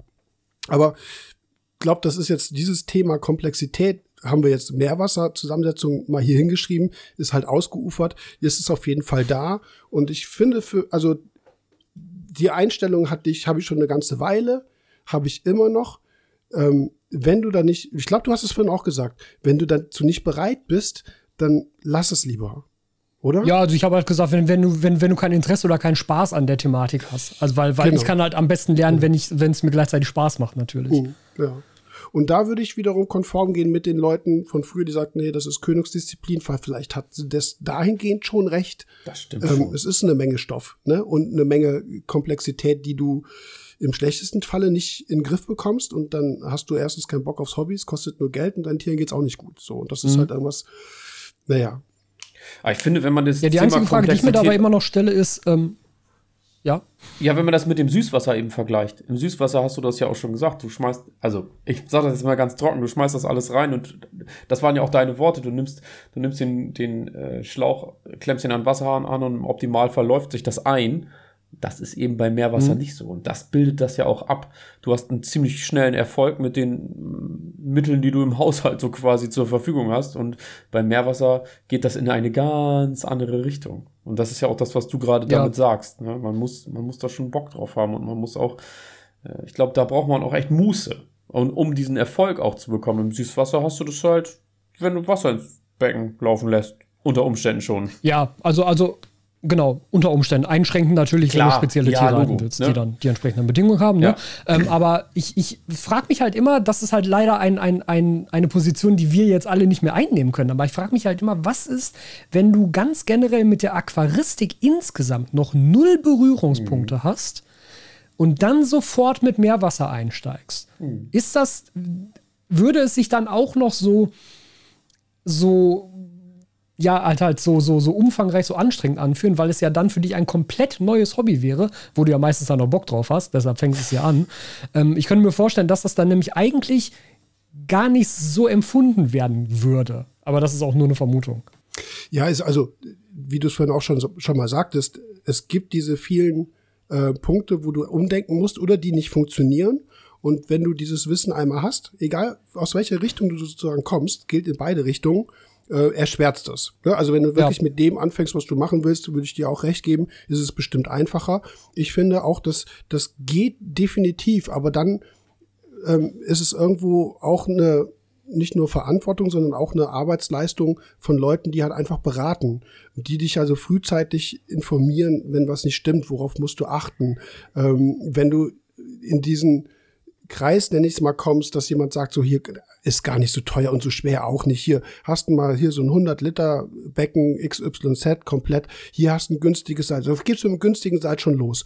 Dann stimmt im günstigen, im günstigen Salz zum Beispiel der Kaliumgehalt nicht. Es gibt Salze im Meerwasserbereich, das ist kein Meersalz. Ich weiß nicht, warum das draufsteht. Ich weiß auch nicht, warum so eine Firma noch nicht, ich nenne sie jetzt nicht, noch nicht längst verklagt wurde weil da wirklich Unfälle passiert sind. Aber wenn du ein Salz anbietest, wo der Bohrgehalt bei statt 4,5 Milligramm pro Liter bei unter 1 liegt und Kalium nicht bei 395, 400, sondern bei irgendwo 320, dann ist das kein Meer, dann hat das mit Meersalz nichts zu tun. So, und das, dann kommen natürlich Unzufriedenheit, also das Becken wird so nicht funktionieren. Und das finde ich halt einfach schwierig. Wenn du Glück hast, du bekommst eine seriöse Händlerin oder seriösen Händler, die dir das erklärt, wo du dann auch bereit bist, ein bisschen mehr Geld zu investieren, dann funktioniert das. Ne? Aber es ist halt irgendwo auch eine Verantwortung und eben diese, ich nenne es mal Arbeitsleistung, die dann auch von außen kommen muss, dass das für dich als blutiger Einsteiger oder Einsteiger funktioniert. Das ist so. Ich würde sogar noch weitergehen und sagen, der blutige Einsteiger muss auch erstmal erfahren, dass Meersalz nicht bedeutet, ich gehe in die Gewürzabteilung beim Rewe. Ja. Also, ne, die, ja, die Frage kommt ja auch die hattest du in dem, ich habe mir das Video angeguckt, zum, ne, dass du sagtest, sorry Leute, denkt dran, das ist nicht Kochsalz, Natriumchlorid, ja, ja, ja. da ist noch mehr drin. Und es gibt Leute, die, die das nicht wissen. Wo ich, wo wir natürlich sagen so, äh, natürlich ist mehr Wasser nicht Kochsalz. Das ist ein Hauptbestandteil, aber stimmt. Das, aber da muss man auch, also das, das ist auch etwas, deshalb, deshalb hatte ich jetzt, jetzt letztens auch nochmal so diese, diese Aquarium Basics Mini-Videos bei mir gestartet, weil es kommen echt immer wieder Fragen, wo man im ersten Moment denkt, weil man das ja nun jetzt auch schon Jahre, Jahrzehnte lang macht, so, ey, das ist so banal, das kann doch nicht ernsthaft deine Frage gewesen sein. Aber mhm. Leute haben diese Fragen. Ja, dann, mhm. dann wird halt gefragt, ey, wie, wie schalte ich denn überhaupt meine Lampe ein und aus? Das hatte, hat keinen Schalter. Das hatte Tobi Neuer auch gesagt, dass, dass so einfache Dinge damit drin sind, wo wir uns komplett dran gewöhnt ja. haben, was für uns selbstverständlich mhm. ist, wo wir schon flapsig sagen, ey, das musst du doch wissen. Nee, es muss, nee, das ist so. Ich glaube, er hatte auch irgendwie ein Video gemacht, ja. wo er gesagt hat, da haben sie ähm, Salzwasser eingefüllt, wo er davon ausgegangen ist, naja, das weiß ja jeder, dass man Osmosewasser mit Salz mischt, um Salzwasser herzustellen. Dann sagt er, den Schritt hat er vergessen und dafür hat er, dafür gab es als echt Beef so, ne? Ja, ist schon, ja, ja, schon krass. Mhm. Ja, da muss man, das ist schon, ja, merkt man jetzt im Gespräch, wie komplex das dann doch ist das ist ja auch ein Problem für uns auch, ne? Klar, weil, weil sich da rein zu versetzen in, ja. in diese, in Anführungszeichen, Banalitäten ist ja auch schwierig, wenn, du, wenn du da keinerlei Berührungspunkte mehr ja. mit hast. Ja. Aber auf der anderen Seite, für die Leute, die jetzt gerade erst einsteigen, ist das halt eine essentielle Frage. Ja. Und das wieder zurückzubauen, also ne, was du ja auch gesagt hast, das in Videos oder in Beratungen zu machen, wir, wir merken das ja auch, wie weit man manchmal zurückgehen muss, ist schon, schon Wahnsinn, dass man sich selber auch nochmal im Kopf diese, diese Bremse löst, um zu sagen so, Moment mal, ich muss das jetzt wirklich nochmal haarklein aufdröseln, wo könnte da auf der anderen Seite, also beim Gegenüber, gerade was nicht verstanden werden. Mhm. Ja, ist schon spannend. Mhm. So, wir kommen zum nächsten Punkt. Nach einem Stündchen. Und das, okay. und, und das geht darum.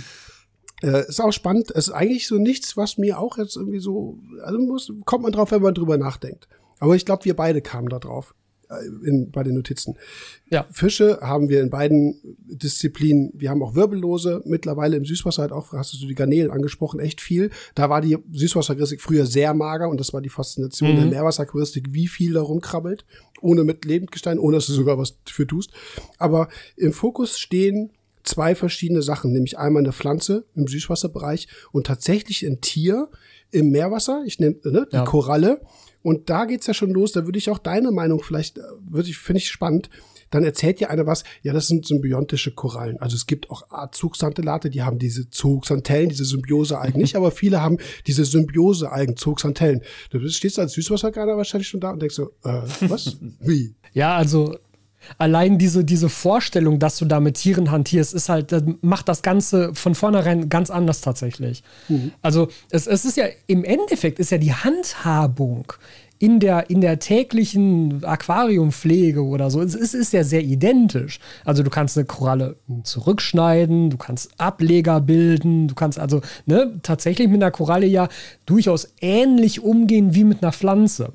Aber spätestens, wenn man dann tatsächlich beispielsweise mit, mit ähm, Azotieren oder so anfängt und dann sieht, okay, mal, ich, ich, ich muss das Ding jetzt füttern.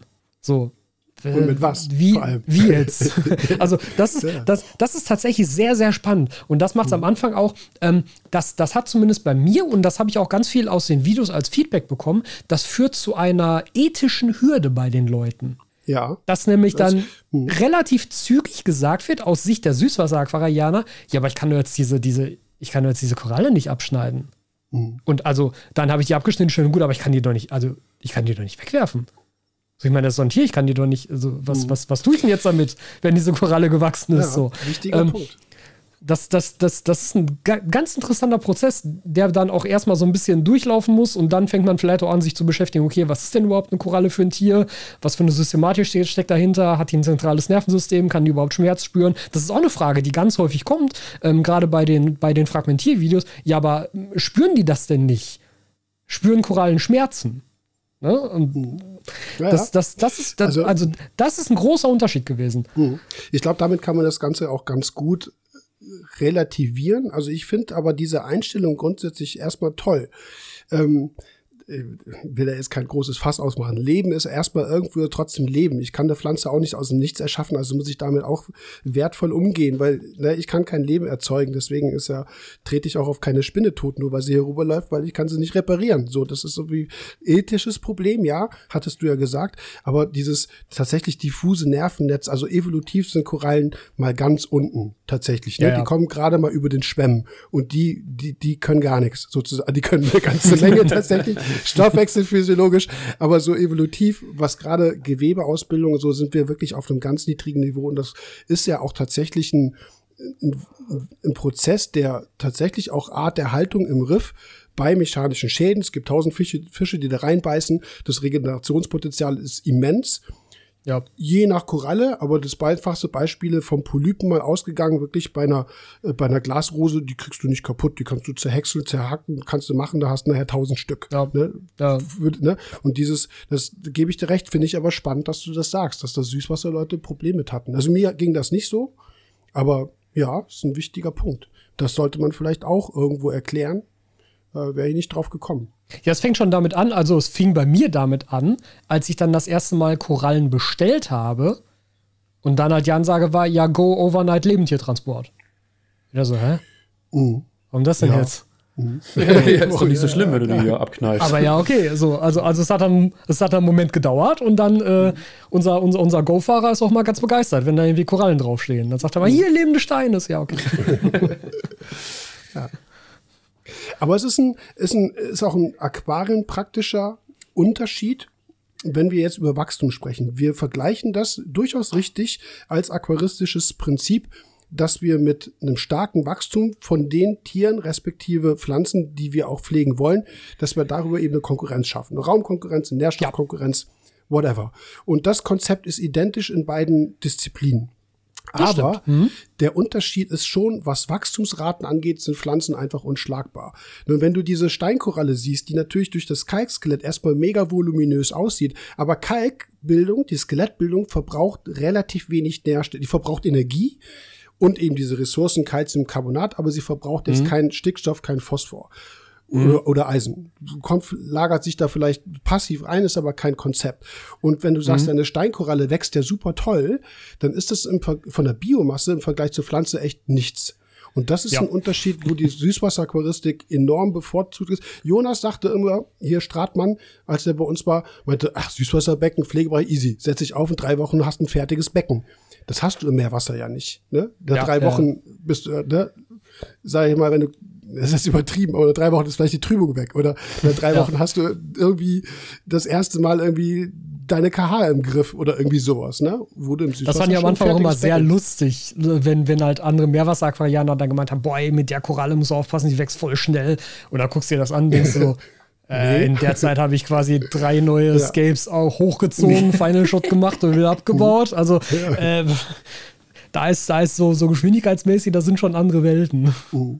Ja, aber das, das glaube ich, ist auch irgendwo wichtig, dass man das vielleicht darstellt. Genau diesen Unterschied starkes Wachstum im Meerwasser ist bei weitem nicht das, was ihr aus der Süßwasseraquaristik kennt. Und da kommen mhm. wir jetzt zum nächsten Punkt, den wir auch schon eigentlich fast abgekaspert hatten, aber Düngung, was wir ja Versorgung nennen, weil wir mit diesem Begriff schon vorsichtiger sind, das wirkt mhm. sich natürlich auch auf genau diesen Versorgungsaufwand aus. Das, was du ne, als Phosphat 0,1 bis 1 ins Becken gibst und auch an CO2-Mengen und so, ist immens ja. mehr als im, im Meerwasser. Ja. Ne? Ja, CO2, hm. 20 bis 30 Milligramm ist halt der hm. Normalwert. Ja, gut, da, da sind wir im pH-Bereich eh anders. Das, also mit CO2 ja, arbeitest du halt nicht, weil du willst ja kein saures Milieu. Aber war das für dich auch ein Punkt, dass du zum Beispiel, also nehmen wir, also Nitratphosphat haben wir, aber nehmen wir jetzt mal Eisen. Ähm, Meerwasserbecken reagiert auf eine Eisenzugabe in dem Bereich, den du im Süßwasser genannt hast, ne, diese 50 bis 100 Mikrogramm, mhm. dann, dann hast du Algen bis Mappen. Ne? Also das ist ein Bereich, der definitiv nicht handelbar ist. Also wir reden, wenn du Eisen überhaupt Nachweis bekommst, weil das ist auch ein ufert ein geiles Gespräch, aber es ist zu komplex.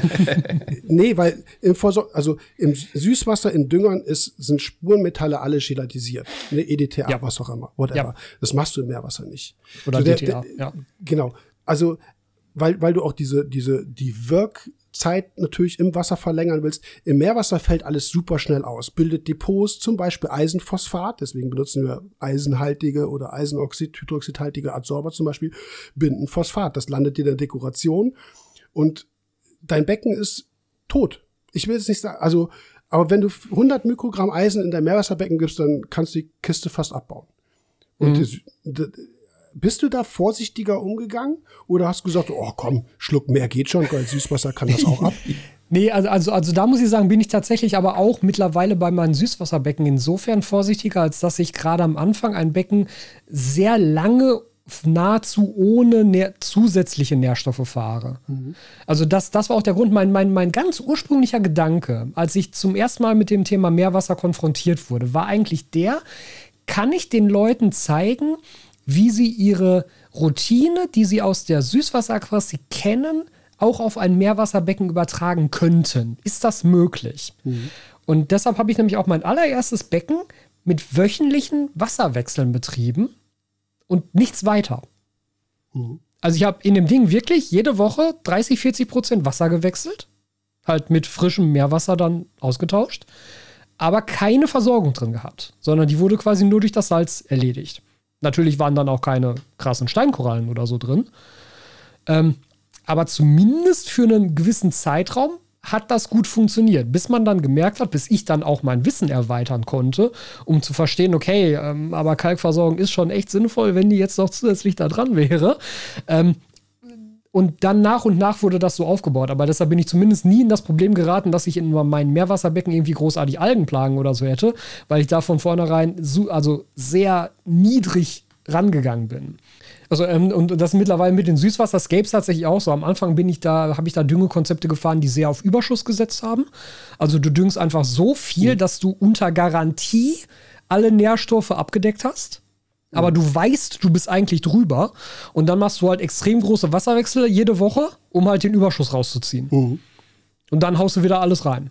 Also das ist halt so dieses, dieses ähm, Estimative Index Prinzip, dass du halt einfach nur schätzt, okay, so und so viele Nährstoffe, das wird schon passen, mach mal ein bisschen mehr im Zweifelsfall. Und im Zweifelsfall machst du halt dann einfach 90% Wasserwechsel am Ende der Woche, um halt die Überschüsse zu entfernen. Hm. Und ja. das ist natürlich von der Handhabung her mit Süßwasser, das hatten wir auch im Vorgespräch von wegen so, ja, du brauchst ja auch das Salz. Das ist ja auch nicht billig.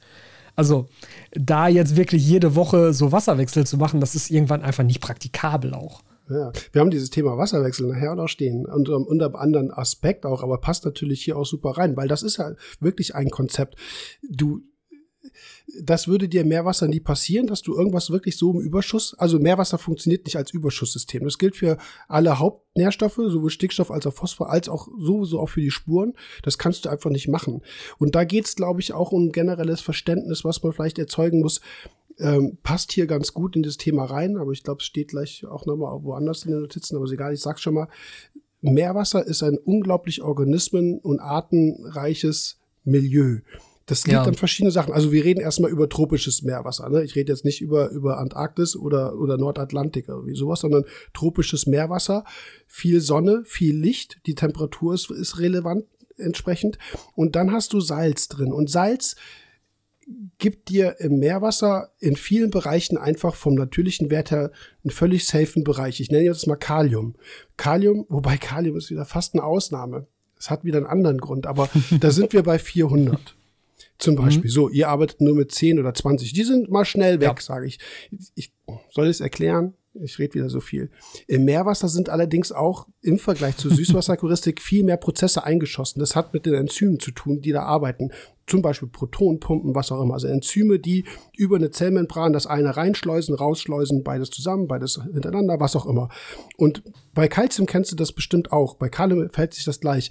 Obwohl wir 420 Milligramm Calcium haben, fangen unsere Kalkrot äh, oder unsere Steinkorallen bei 370 Milligramm zum Beispiel an, plus minus, ne? Ähm, mit Wachstumsstörungen mhm. zu reagieren. Aber sorry, das sind, mhm. ähm, das, da reden wir von, von 10 bis 20 Prozent. Und dann funktioniert schon nicht mehr, wo du denkst, so, hey, absolut sind noch 370 drin, wo ist das Problem? Ne, aber da ja. kommt es wieder darum, Meerwasser ist über die Jahrtausende, Jahr, Jahrhunderttausend, Milliarden, wie auch immer, nee, das ist wieder verkehrt, aber wirklich über so eine lange Zeit konstant, dass sich da Organismen eingeschossen haben. Und so eine Steinkoralle ja. kommt mit 370 nicht klar. So, ob du im, ist aber ein ist wirklich spannender Punkt, weil ich ja meine Düngewerte kann ich auf Null fahren. Also ich kann ja einfach warten, bis mein Dünger mhm, zu genau. 100% verbraucht ist und dann kippe ich das nächste Mal was rein. Genau, und das kannst du im Meerwasser nicht. Bei Kalium verhält sich das genauso. Wir haben einen Wert bei 35 PSU von 395, 400. So, meistens runden wir auf, weil es ist einfacher zu sagen 400. Und bei 350, 340 hast du echt Probleme schon. Ne? Also bei mhm. empfindlichen Sachen sowieso, aber irgendwann, dann hast du echt immer noch so viel drin. Und deswegen widerspreche ich mir gerade, weil ich sagte, es gibt halt Werte, nehmen wir mal einfach Schwefel. Schwefel ist so ein Überschusselement oder Natrium, selbst zum Beispiel auch Magnesium. Das sind Bereiche, da kommst du eigentlich selten in eine Mangelsituation, wo du im Süßwasser vielleicht schon drin bist. Gerade zum Beispiel mhm. Mineralien bei Calcium, Magnesium ist ja ein Punkt, den du ja. auch kontrollieren musst. Ne? So, und das ist, ähm, ja, das sind so große Unterschiede zwischen Süß- und Meerwasser. Ne? Wenn man drüber redet, weißt du gar nicht, wo du anfangen sollst. Ja, vor allem aber auch nochmal, was du gerade gesagt hast mit der, ähm, weil, weil das auch ein Problem für mich, also was heißt ein Problem, aber das ist mir aufgefallen bei dem Umstieg. Weil wenn ich vom Aquascaping komme, krass pflanzenlastig und ich steige um auf Salzwasser, dann war einer meiner ersten Gedanken, okay, diese ganze Vielfalt an Pflanzen und Zeugs, die ich in meinem Süßwasserbecken habe, die kann ja im Salzwasserbecken gar nicht überleben. Hm. Also mein erster Gedanke war tatsächlich, dass das Salzwasser weniger artenreich ist. Ich kann dir mhm. das nicht hundertprozentig genau begründen, wo, woher das so kam, ne? aber das war mein erster Gedanke. Und dann kam nämlich irgendwann der Moment, dann hast du das erste Becken aufgesetzt, lief irgendwie ein paar Wochen und dann guckst du mal nachts mit dem Handylicht oder mit der Taschenlampe in dieses Becken rein. Und denkst du so, Alter, was ist denn da los? So, was, was ist das alles? Wo kommt das her? Mhm. Ne? Also, das aber, ist mhm. absurd. Du kannst es aber oder musst es vor allem auch im aquariumbiologischen Verständnis auch äh, insbesondere auf die Mikrobiologie äh, betrachten. im Süßwasser, keine Ahnung, irgendwelchen Leuten fängt sowieso alleine aus der Schulzeit Nitrosomonas, Nitrobacter ein. Ganz ehrlich, ja. dann hast du je nach Süßwasserbiotop vielleicht noch drei, vier, fünf andere Bakterien. Im Meerwasser hast du hunderte verschiedene Bakterien. Archen, mhm. alles Mögliche. Eine unglaubliche hohe Vielzahl an ganz verschiedenen Bakterien, die mehr oder weniger äh, abhängig sind von bestimmten Umgebungen. Das heißt natürlich nicht, dass wir hundert verschiedene äh, mikrobisch oder, oder Bakterienstämme im, im Meerwasser haben, aber so ein Becken im Meerwasser funktioniert alleine wegen der viel höheren Vielfalt in der Mikrobiologie unglaublich viel komplexer als so ein Süßwasserbecken. Ne? Ja. Wo, du, wo du, wie gesagt, mit deinen zwei, drei verschiedenen Bakterienstämmen arbeitest und da weißt du, was die eigentlich tun, du weißt, wie du sie eigentlich auch handhabst, ne? auch in der Praxis. Meerwasser ist da ja. viel komplexer. So, und das ist irgendwas, was ähm, Filterprozesse ganz anders ablaufen lässt als im Süßwasser beispielsweise und auch unvorhergesehener tatsächlich. Ne?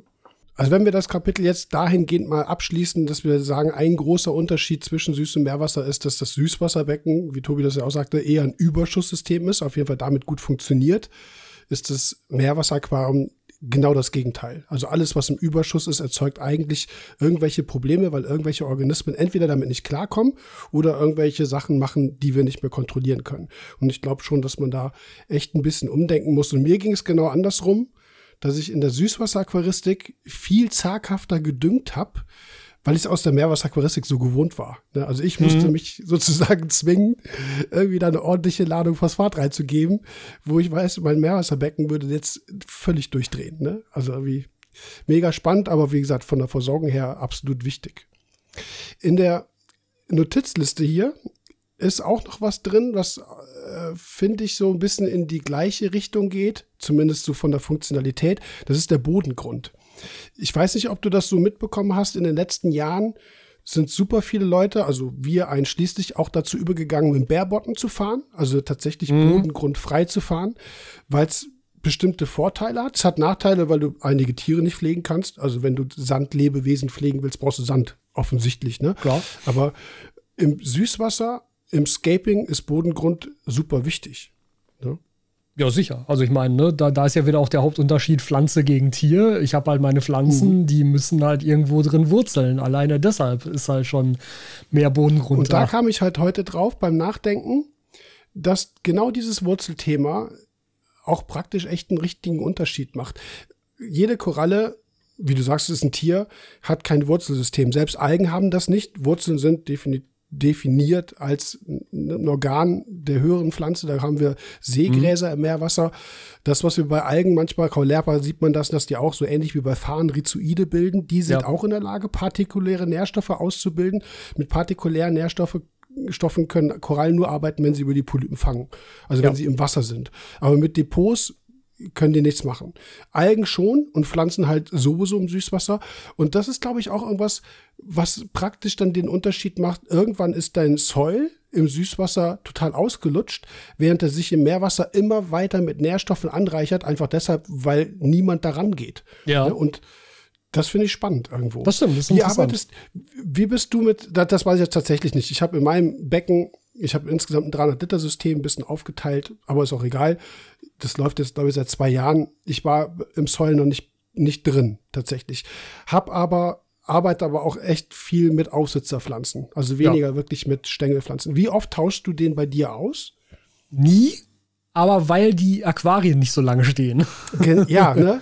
Das ist ähm, auch, das haben wir auch hier stehen. Ja, so, wobei ich möchte, also, also ich möchte wirklich auch deutlich dazu sagen, dass es durchaus möglich ist, Aquarien mit Soil auch viele, viele Jahre zu betreiben. Also das, das beste Beispiel ist da das Privatbecken, was Armano selbst besessen hat. Das war irgendwie so ein, so 4000 Liter Ding, ja, also absurd Ding, groß. Ja. Mhm. Ähm, das, das stand fast 15 Jahre mit Soil. Und der wurde mhm. nie ersetzt. Der wurde zwischendurch ergänzt. Das heißt, man hat oben wieder frischen Zoll draufgekippt. Aber der wurde nie rausgeholt und komplett ersetzt. Und da ist halt auch ein Punkt, also du hast natürlich recht, Soil verliert irgendwann die Nährstoffe, die in, in, in ihm eingelagert sind, weil die verbraucht werden, klar. Aber Soil ist ja trotzdem immer noch ein poröser, gut durchströmbarer Bodengrund, der viel Siedlungsfläche bildet für alles Mögliche. Mhm. Und das bleibt er ja auch. Und dieses, also das, das, was die meisten Leute im Kopf haben, ist, dass halt Soil zerfällt Das ja so, ne, also es sind ja so kleine Kügelchen aus gebrannter Erde und irgendwann, also die können halt zerfallen und dann rutschen die halt so ein bisschen zusammen, dann sieht es halt wieder aus wie Erde oder Matsch im Endeffekt. Und das ist dann natürlich bei weitem nicht mehr so gut durchströmbar, klar. Da muss man aber schon dazu sagen, das passiert nicht, wenn du den Bodengrund halt auch einfach in Ruhe lässt. Also wenn man jetzt nicht regelmäßig da Pflanzen rausholt, wieder neue Pflanzen reinsteckt, irgendwelche Tiere hat, die sich im Boden eingraben oder da Dinge umdrehen, wenn das nicht der Fall ist, dann bleibt er auch in seiner Form.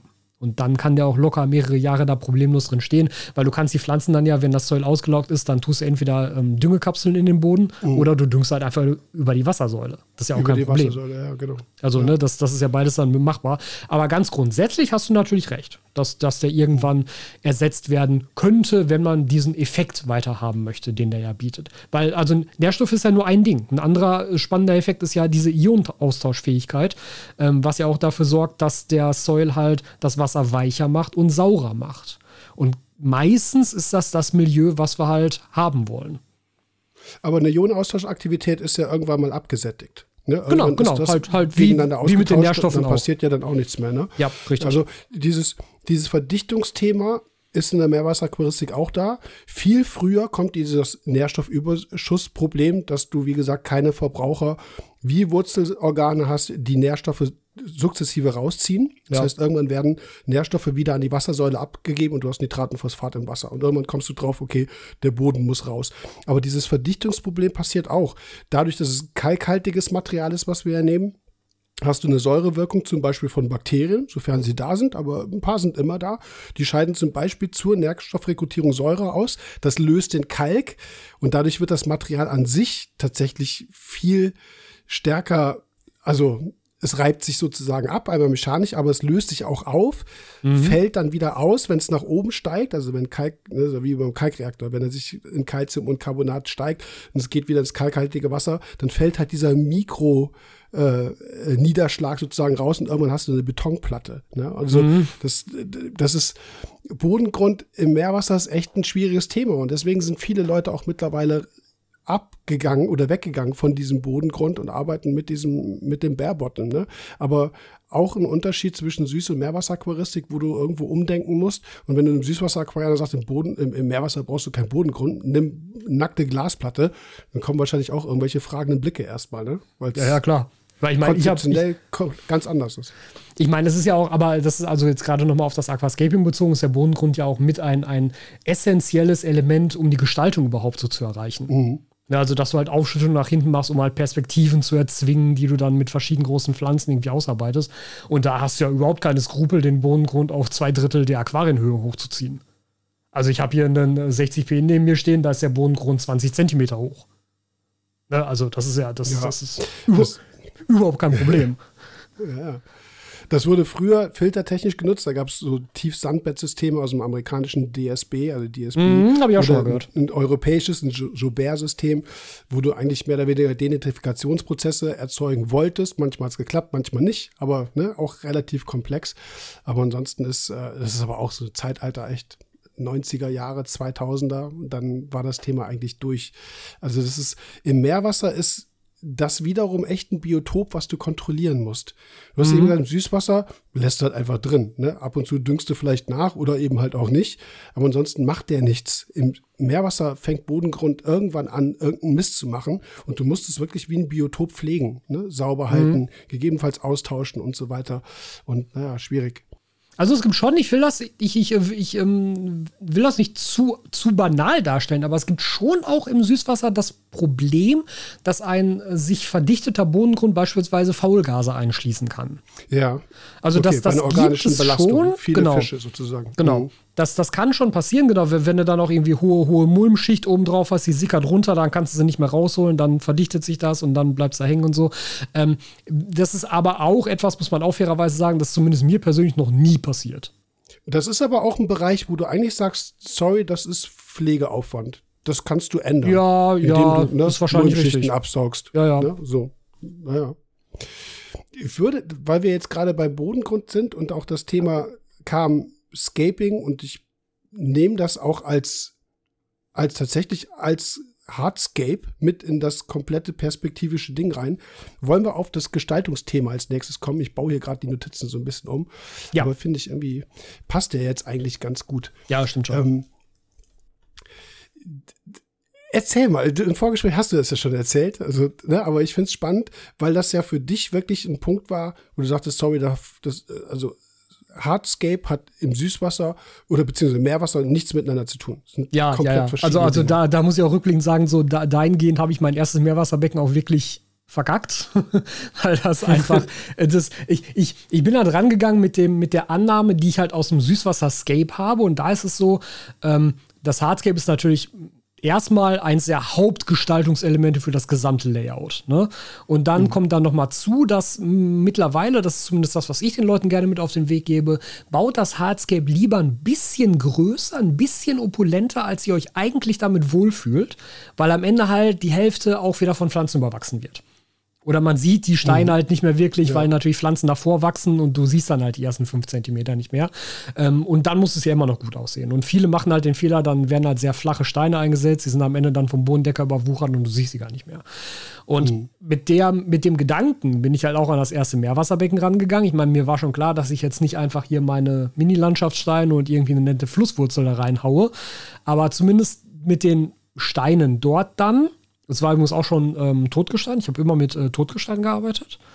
Ähm, war aber auch da dieser Anspruch, okay, ich baue jetzt irgendwie so, so einen netten Steinaufbau, der sieht ein bisschen nach was aus und der ist irgendwie ne, hübsch und steht jetzt auch nur in der Mitte. Das heißt, man kann auch irgendwie außenrum vernünftig so ein bisschen Ringströmung betreiben, das geht schon alles. Aber Steinaufbau soll geil aussehen.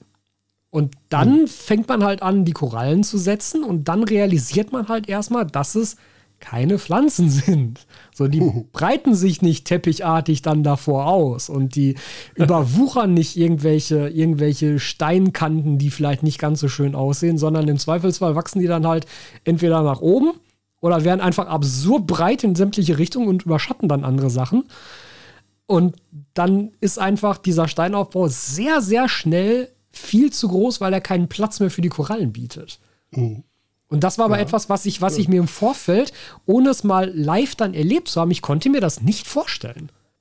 Das ist aber auch ein aquaristisches Wissen, also in der Meerwasserdisziplin, die auch noch gar nicht so alt ist. Wir haben früher ganz anders gestaltet und dass wir viel lockerer geworden sind, ist ein Prozess der letzten, ich sag jetzt mal zehn Jahre. Und innerhalb dieser zehn Jahre ist in den letzten drei, vier, fünf Jahren wirklich so der Konsens, macht lieber weniger, ne? weil mhm. alles wächst nach oben, ihr braucht Platz und ihr müsst luftiger arbeiten. Also da sind wir Meerwasseraquaristik-Leute äh, jetzt nicht schon seit 30 Jahren schlauer oder machen das irgendwie auch ne, also nach, nach modernen Konzepten, sondern haben früher auch viel Mist gestaltet, tatsächlich. Ne? Mhm. Ne? Und einfach nur Schutthalden da aufgeschüttet von vorne nach hinten und es war kein Platz, es konnte nichts durchströmt werden. Aber das, äh, das stimmt. Da ist der Süßwasserbereich opulenter und vor allem ist diese Gestaltung ja tatsächlich, wie du sagst, immer viel mehr im Vordergrund, wenn nicht sogar muss er immer erhalten bleiben, ansonsten ist dein Layout einfach hinüber. Ne? Also, ja, das ist also dieses, dieses Zusammenspiel zwischen den Pflanzen und dem Hardscape ähm, beziehungsweise zwischen den Korallen und dem Hardscape. Das ist einfach eine andere, eine andere Symbiose sozusagen. Das, das tut mhm. andere Dinge miteinander. Ich finde auch, da hatten wir ja vorhin drüber gesprochen, es ist tatsächlich, also du kannst Korallen fragmentieren. Es gibt wirklich empfindliche Arten, da gehst du nicht gerne ran. Die sind unglaublich empfindlich gegenüber zum Beispiel auch bakteriellen Infektionen. Das Gewebe wird nekrotisch und die fliegt dir einfach um. Mhm. Aber sagen wir mal, die meisten geht das natürlich schon. Aber es wirkt sich auf Wuchsform nicht unbedingt positiv aus. Dann musst du schon wissen, wie du schneidest. Eine Stängelpflanze ja. schneidest du ab, fertig, die wächst wieder nach. Also du hast, ja. du gehst einfach stumpf mit der Schere und schnüffelst das ab. Im, im Meer, bei Korallen musst du gucken, wo schneide ich die? Wo ja. will ich, oder bei einer Pflanze ist es vorhersehbar, in welche Richtung sie ausschlägt, je nachdem, wo du sie schneidest. Ja. Das kannst du, ne, du schneidest irgendwie einen Ast ab und dann wird das Gewebe an der Stelle auf Ewigkeiten inaktiv und die wächst links weiter ab. Wo denkst du, hä, warum wächst die? Die soll doch wie eine Pflanze rechts wieder ausschlagen. Tut sie aber vielleicht nicht. Mhm. Du Glück hast schon. Also deswegen dieses, dieses Gärtnern in dem Sinne ist schon auch ein Unterschied. Und ich glaube, dass das einfach auch irgendwas ist, was du genau in die Richtung auch diskutieren musst. Du kannst eben eine zu groß gewachsene Koralle nicht einfach mal wieder runterschneiden und du siehst dein Scape wieder. Das wird einfach nicht passieren. Ja, und, und was für mich so dieser Hauptpunkt war, den ich nicht realisiert habe, war, ähm, Also das, das, das ist ähm, für mich mal das Beispiel mit der, mit der pumpenden Xenie, weil da am Anfang natürlich alle gesagt haben, boah, ey, sei vorsichtig, stell die woanders hin, pack die nicht ins Riff, die überwuchert dir alles, das ist, die kriegst du nie wieder raus. Und ich halt immer mit dem Gedanken da rangegangen bin, so, ey, ich habe super schnell wachsende Pflanzen im Süßwasser, die kriege ich auch unter Kontrolle. Da werde ich doch so eine blöde Koralle unter Kontrolle halten können.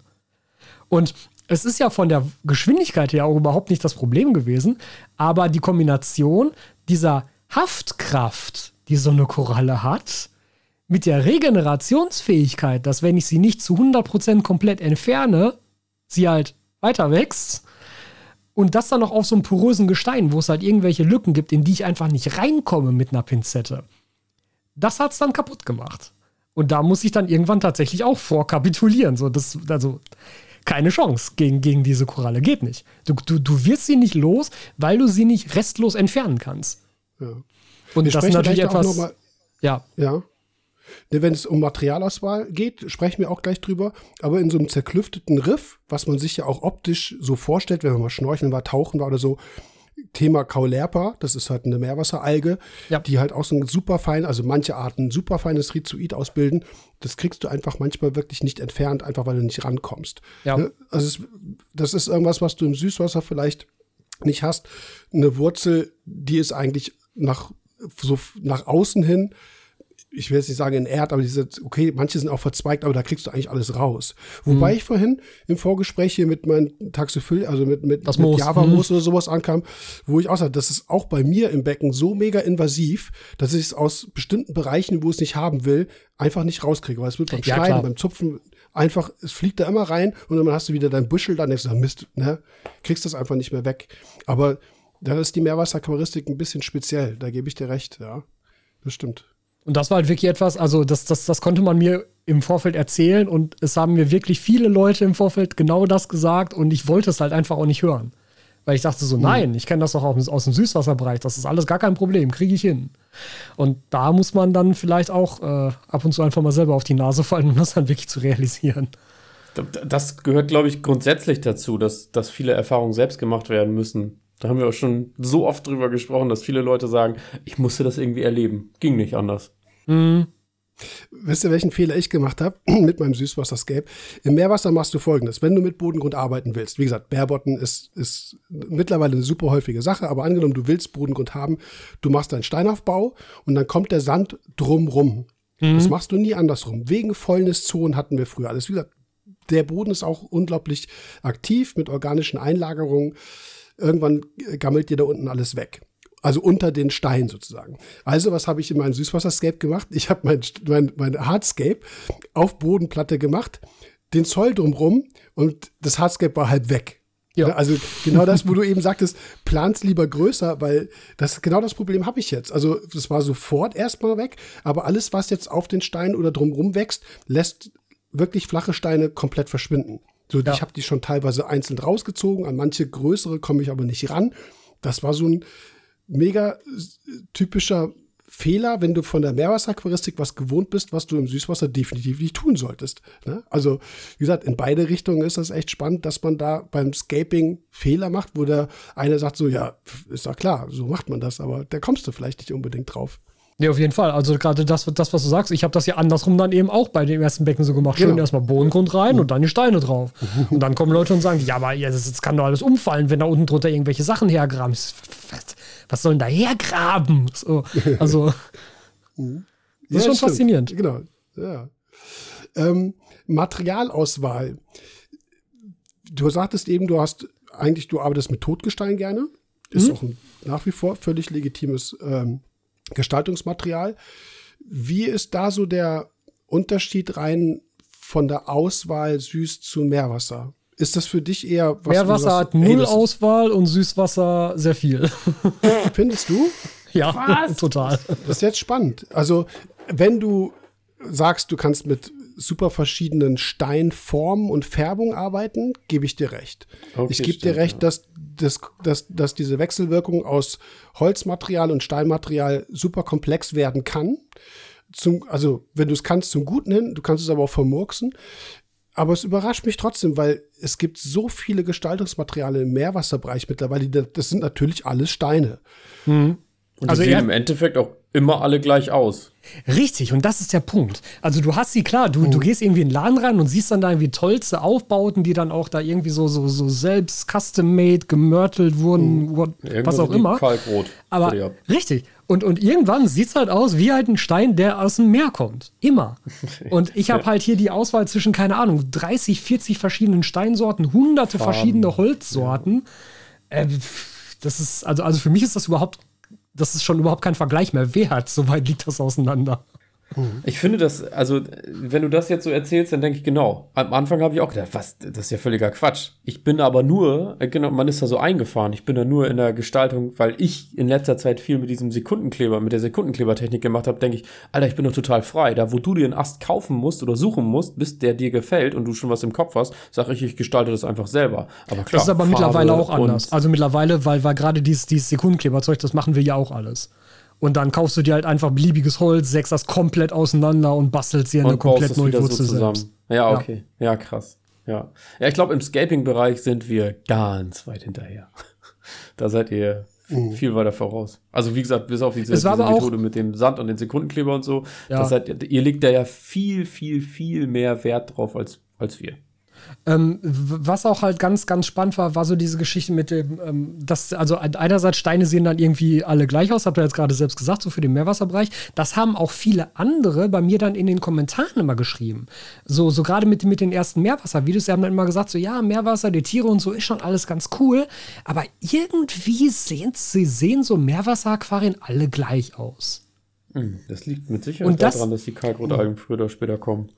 Und ich, ich, ich muss sagen, ich habe das am Anfang genauso empfunden. Und jetzt, wo ich es ja selber auch mache, wo ich weiß, was das ist, was da überhaupt wächst, jetzt ist, sehe ich das halt so. auch nicht mehr so. Je, jetzt sehe ich den Unterschied und denke so, ey, aber guck dir das mal an, das sind noch mega die geilen Euphilias da hinten, die hast du in dem anderen Becken gar nicht. Guck mal, was die da für, eine, für, für irgendwie Tentakeln ausfahren, sieht doch mega cool aus, ist doch völlig anders als da in dem anderen Becken.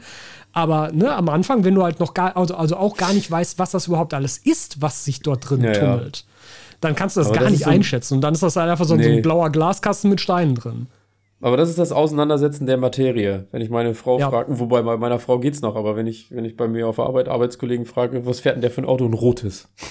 Die Mhm. setzen sich damit auch nicht auseinander. Denen ist das egal, was da für ein Schild dran Ja. klebt. Und ja, das kann ich mir vorstellen, total.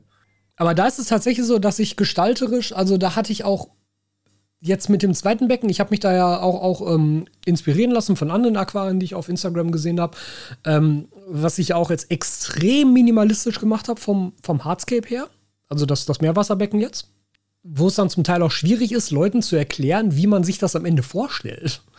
Weil dann zeigt man das und dann sagen die Leute, ja, so ein bisschen wenig Steine, oder? Da könntest du doch noch so mal so ein bisschen höher bauen. Das sieht doch total nach nichts aus. Ja, aber Korallen und so, groß, wachsen hoch.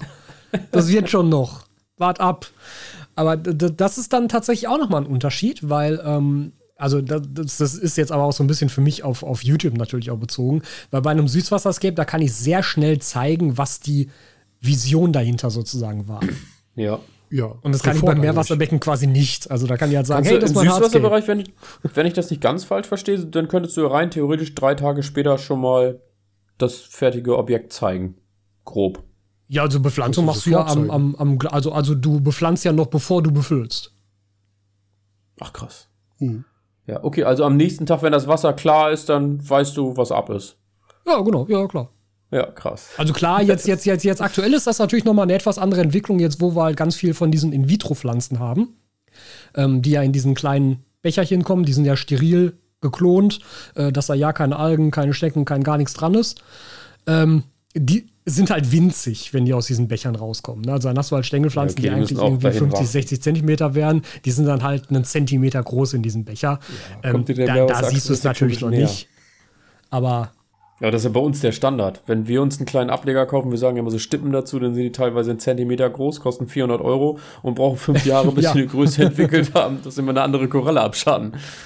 ja, Ja. Und den kaufen wir uns halt nicht fünfmal. Ne, wir wollen, also du, du Nee. kaufst diese eine Koralle im Bodengrundbereich, dann kaufst du dir halt fünf, fünf Portionen von äh, was, was auch immer. Ja, ne? Stimmt. Stigma, genau. ne? Ja. Ja. stimmt. So und packst dein Becken einfach damit voll. Könntest du natürlich im Meerwasser auch machen. Machen wir teilweise auch. Ne, haben wir beide bei meinem Ja. Meerwasserbecken ja auch gemacht, dass du mit diesen Platzhaltern arbeitest und dann irgendwann fliegen die halt wieder raus. Ähm, das ist halt sicherlich irgendwas, was wir uns abgeguckt haben von den Süßwasser-Aquarianerinnen und Aquarianern, aber irgendwo ist so die Logik nicht dahinter, dass du eine Koralle irgendwie, vor allem halt eine teure, fünfmal kaufst, nur damit es erstmal danach aussieht. Da wartest du halt stumpf. Ne? Aber das Die ist ja auch ein großer Unterschied, dass in dem Moment, wo ich die Bepflanzung für mein Becken fertig habe, wird sie auch nicht mehr verändert. In dem Moment ist sie fertig für die gesamte Laufzeit des Aquariums. Und beim Und die Meerwasserbecken, ich meine, auf du, diesem Level, oder? Ja, ja, also du musst halt regelmäßig Also, äh, schneiden, um dann halt den, den. Stand zu erhalten Ja. und so, genau, genau. Ähm, und, und im Meerwasserbecken ist es ja so, ist ja jetzt auch immer noch so, also das, mein Becken läuft jetzt was, ich glaube irgendwie neun oder zehn Monate. Ich bin echt zufrieden, wie die Korallen jetzt gerade aussehen, aber sobald du wieder in irgendeinem Laden stehst und da irgendeine weitere nette Koralle siehst, denkst du dir so, ach komm, für die findest du auch noch Platz, nimmst du noch mit. Und das würdest du halt bei einem ja. Escape nie machen. Da, da würdest du nicht auf die Idee kommen, so irgendwann in den Laden zu gehen und sagen, oh, diese nette Rotalla, das ist aber schön, die könnte ich auch noch irgendwo einsetzen. Weil du hast, da ist überhaupt kein Platz mehr für da. Also, Da kommen wir vielleicht auch zum Thema Standzeit, was nämlich in dem Zusammenhang auch, Ja. Auch hier steht. Weil das, was du selber sagtest, Tobi, im Vorgespräch, die meisten Meerwasserbecken sind wirklich auf mehrere Jahre hinweg äh, konzipiert, wo du beim Süßwasserscape eigentlich nach einem Jahr sagst, oh, das mache ich neu. Vielleicht Ja, aber auch genau also- deshalb, weil dieser neue, da, sozusagen das, das Wiederauffrischen fehlt halt. Du hast Ja. dich irgendwann satt gesehen, du hast keine Optionen mehr, ohne tatsächlich massiv einzugreifen. Da ist ein Neustart wahrscheinlich immer einfacher. Richtig, genau. Also dieses, dieses, dieses, dieses Updaten beim, Sü beim, beim Meerwasser ist tatsächlich ein ganz wichtiger Punkt, finde ich, auch für mich persönlich, der das Ganze so interessant hält. Weil, also Was ein, meinst du jetzt einerseits mit ist, Updaten? Naja, dass, dass du halt immer wieder Korallen ergänzen kannst, beispielsweise. Ach so, das meinst du. Ja, nicht, dass, dass eine Koralle ihre, ihre, also ich sag mal, als Ableger nur ein kleiner Stippen ist und dann in der Wuchsform nachher ein ganz anderes Bild darstellt, als ja, sie mal das natürlich ist. auch, aber der Prozess ist halt so sehr langsam, dass der halt, also das ist halt so ein schleichender Prozess, den man dann nicht so richtig wahrnimmt, wenn man nicht gerade Vergleichsfotos Ja, ja. irgendwie sich die ganze Zeit anguckt. Aber allein die Tatsache, dass sie halt irgendwo hingehen kann und sagen kann, ach komm, diese Scully, die sieht cool aus, die nehme ich mit, die lege ich nochmal unten da in diese Ecke. So, ne? Also, Mhm. das, das, das hast du halt beim, beim Scape nicht. Das Scape ist eigentlich am Tag des Befüllens ist das Scape Fertig. finalisiert. Und dann geht es halt nur noch darum, den Pflanzenzustand zu optimieren, um halt das Gesamtbild sozusagen so, so zu bekommen, wie du es haben willst. Dann machst du das Foto und dann bist du fertig. Wobei man natürlich jetzt auch sagen muss, fairerweise, das ist natürlich jetzt nur eine sehr spezielle Nische der Süßwasseraquaristik, das Ganze mit dem Aquascaping. Weil das basiert ja auch auf dieser Competition. Also du hast ja auch immer Wettbewerbe, die dahinter hängen, wo dann halt zum Teil Aquarien zu sehr speziellen Zeitpunkten den optimalen Wuchszustand erreicht haben sollen. Um dann halt zu Aber- dem Zeitpunkt das Foto zu machen und danach wird es abgebaut. Und dann machst du halt für den nächsten Wettbewerb das nächste Aquarium. Aber das ist natürlich auch nicht, das ist natürlich auch nicht Süßwasseraquaristik. Ne? Das muss man auch nochmal ganz klar sagen. Ja, ist es schon, würde ich sagen, aber es ist ein, ein anderer Aspekt halt irgendwo. Ja, ne? ja, ja. Also es ist ein Teilaspekt natürlich. Ne? Aber äh, das ist zum Beispiel für mich, also ich bin nicht der, nicht der Wettbewerbstyp. Das, das ist da was, was mich weniger interessiert. Ähm, ich baue die Scapes halt so auf, wie sie mir gefallen. Und ich lasse sie halt so lange stehen, wie sie mir gefallen. Aber es ist schon richtig, dass natürlich dadurch, dass man weiß, du weißt am allerersten Tag deines Aquariums, wie es aussieht. Und ne, wie ihr schon richtig gesagt habt, daran ändert sich nicht mehr so viel. Und irgendwann hat man sich dann tatsächlich daran satt gesehen und dann kommt der Zeitpunkt, wo ich mir denke, gut, dann machen wir was Neues. Aber es ist eben auch relativ zügig gemacht natürlich. Ne? Das kommt ja auch dazu. Ja. Und beim Meerwasseraquarium, ich sage immer, das ist ein bisschen wie so eine Modelleisenbahn. Eigentlich wird die nie fertig. Das Mhm. gibt natürlich ein paar und ich glaube, dahingehend geht die Entwicklung auch, äh, wir haben gerade darüber gesprochen, dass man das so ein bisschen modularer gestaltet. Ich hatte mein letztes Becken auch so, dass ich einfach Säulen rausnehmen kann. Jetzt, jetzt ärgere ich mich schon fast wieder darüber, dass ich so große Säulen gebaut habe. Und dann, ähm, da geht es ja auch in eine Richtung. Oder auf der Interzoo wurden auch ein paar Sachen vorgestellt, die in diese Richtung Ja. gehen. Aber da bewegen wir uns ja jetzt gerade erst hin. Wir bauen das ja eigentlich erstmal Ja. auf und dann ist das so ein bisschen, ja, ich würde schon fast sagen, für die Ewigkeit. Es gibt ja viele große Becken auch, die gar nicht mehr unbedingt, also natürlich die Möglichkeit gibt es immer, aber nicht mehr unbedingt die Möglichkeit haben, das mal eben umzubauen, nennen wir es mal so. Ja. Es ist ja auch quasi das Vorbild der Natur. Ihr habt das doch selber, glaube ich, in der Folge mit, mit der Korallenfarm Witten erzählt. Ich bin mir nicht mehr ganz sicher. Aber halt ähm, nochmal dargestellt, so ein Riff besteht halt aus alten, toten Korallen. Darauf Ja. wachsen halt die Ja, neuen Korallen weiter. neue, also, ja. ne, das, das ist die Grundlage des Riffes. Und ähm, das ist ja eine, eine Systematik, die so auch in der Süßwasseraquaristik gar nicht existiert. Das ist halt ein Ökosystem, genau, was sich mehr oder weniger genau dadurch, äh, also nicht nur, dass es dadurch entsteht, sondern auch dadurch erhält, dass dir Tiere sterben und durch das Kalkskelett wieder neu, neues äh, Siedlungssubstrat bieten. Ja, ja, das stimmt. Wenn du das, also ich finde das auch wichtig, also für alle, ich gehe mal davon aus, dass super viele Süßwasser-Aquarianerinnen und Aquarianer jetzt diese Folge vielleicht auch hören, weil der Name Aquaonat auch da steht, zu Recht, und sich vielleicht auch da interessieren. Gestaltung ist im Meerwasseraquarium viel mehr äh, aquariumbiologisch relevant. Im Süßwasser mhm. ist es mhm. das Scape, aber es macht jetzt, sage ich mal, nicht, nicht viel mehr. Im Meerwasser hast du zum Beispiel alleine durch diese große Artenvielfalt irgendwelche Sachen, die da drauf wachsen, die du nicht willst. Und dann reden wir jetzt nicht von Algen, wo jetzt Süßwasser mhm. sagen, ja, haben wir auch. Wir haben irgendwelche Glasrosen. Ja, ne? Das sind so kleine Anemonen, die wahnsinnig stark nesseln und die du nicht wegkriegst, weil sie sich super krass regenerieren. Wurmschnecken. Kalkrotalgen können auch nerven, weil sie wahnsinnig invasiv sind. Also das, das Thema Riffgestaltung ist mittlerweile auch so, dass die meisten Leute sagen, zum Beispiel auch Jonas Stratmann im Servicebereich, der sagt, je weniger ich einsetze, desto weniger Kram kann da drauf wachsen, was ich nicht haben will. Und letzten Endes geht es eigentlich um Stellfläche für Korallen und die wollen wir zeigen. Also ja. es geht weniger, also es gibt einen anderen Ansatz, den ich auch zum Beispiel in den Sangoka-Empfehlungen in dem Kapitel Gestaltung auch als architektonischen Ansatz so definiert habe. Ich hätte dazu Hardscape sagen können, habe ich damals, bin ich nicht drauf drauf gekommen. Aber auch das wäre eine Disziplin. Aber 90 Prozent aller Leute sagen, ich will keine Riffschlucht oder will keine Brücke oder irgendwas. Ich will einfach möglichst flachen Aufbau und da sollen die, sollen die Korallen drauf wachsen. So, und wenn du so eine Bäumchenweichkoralle hast, klar kannst du zurückschneiden, aber es verletzt das Tier, sieht doof aus, also es regeneriert sich ja. vielleicht nicht so, da gehst du auch nicht ran. Du willst, dass dir möglichst groß wird. Das heißt, du packst die auf einen Stein, der mhm. un unten 10 Zentimeter auf dem Boden liegt und nicht eben 50, 60 Zentimeter hoch ist, weil dann kannst du diese Koralle nicht präsentieren. Ja. Und diese Art der Präsentation ist halt unterschiedlich. Da stehen die Korallen mehr im Vordergrund bei uns, während bei euch dieses gesamte Scape, wie gesagt, wir nehmen mal Biotop-Aquaristik raus und alle anderen Teilbereiche, die es in der Süßwasser-Aquaristik gibt, hast du recht, ne? Aber sehr populär ist halt das, das Scaping im Sinne Landschaftsdarstellung, oder von mir aus auch einfach trotzdem irgendwelche perspektivischen Sachen erzeugen, die aber so erhalten bleiben sollen. Ne? Ja, und ja. Strömung haben wir schon im Vorgespräch äh, besprochen, ist in der Meerwasseraquaristik super wichtig. Ich würde jetzt nicht darauf, wir haben eine eigene Strömungsfolge haben wir gemacht, aber das ist irgendwas, was in der Süßwasseraquaristik, wie du sagtest, jetzt nicht so relevant ist, ne? Also äh, es ist, es ist sicherlich nicht so relevant wie in der Meerwasseraquaristik. So, so können wir es auf jeden Fall stehen lassen. Es ist tatsächlich natürlich einerseits besatzrelevant. Also du hast natürlich durchaus Tiere, die halt starke Strömung brauchen, irgendwie irgendwelche Filtrierer, Fächergarnelen mhm. oder sowas. Ne, die müssen natürlich voll, voll da drin stehen. Oder wenn du wirklich Muscheln im Süßwasser auch halten willst, was aber immer tatsächlich kritisch ist. Ähm, oder du hast halt Tiere, die Strömung total scheiße finden, sowas wie Kampffische, die wollen halt sehr, sehr ruhiges Gewässer haben. Da musst du gucken, dass der Filter mhm. eventuell noch ein bisschen gedrosselt wird. Also da ist es schon auch wieder davon abhängig. Ansonsten finde ich gerade fürs Aquascaping da nochmal ganz konkret, es ist, erfüllt Strömung halt auch tatsächlich den wichtigen Aspekt der vernünftigen Nährstoffversorgung, der, des, des mhm. Transports der Nährstoffe und tatsächlich auch des Abtransports von Mulden beispielsweise in den Filter rein, damit es eben nicht in den Boden sickern kann. Ja. Aber kommst du dann, also du hast jetzt eben zum Beispiel eine Rotala angesprochen, also eine typische super schnell wachsende Stängelpflanze, die du auch dicht und kompakt gewachsen, äh, also wachsen haben möchtest.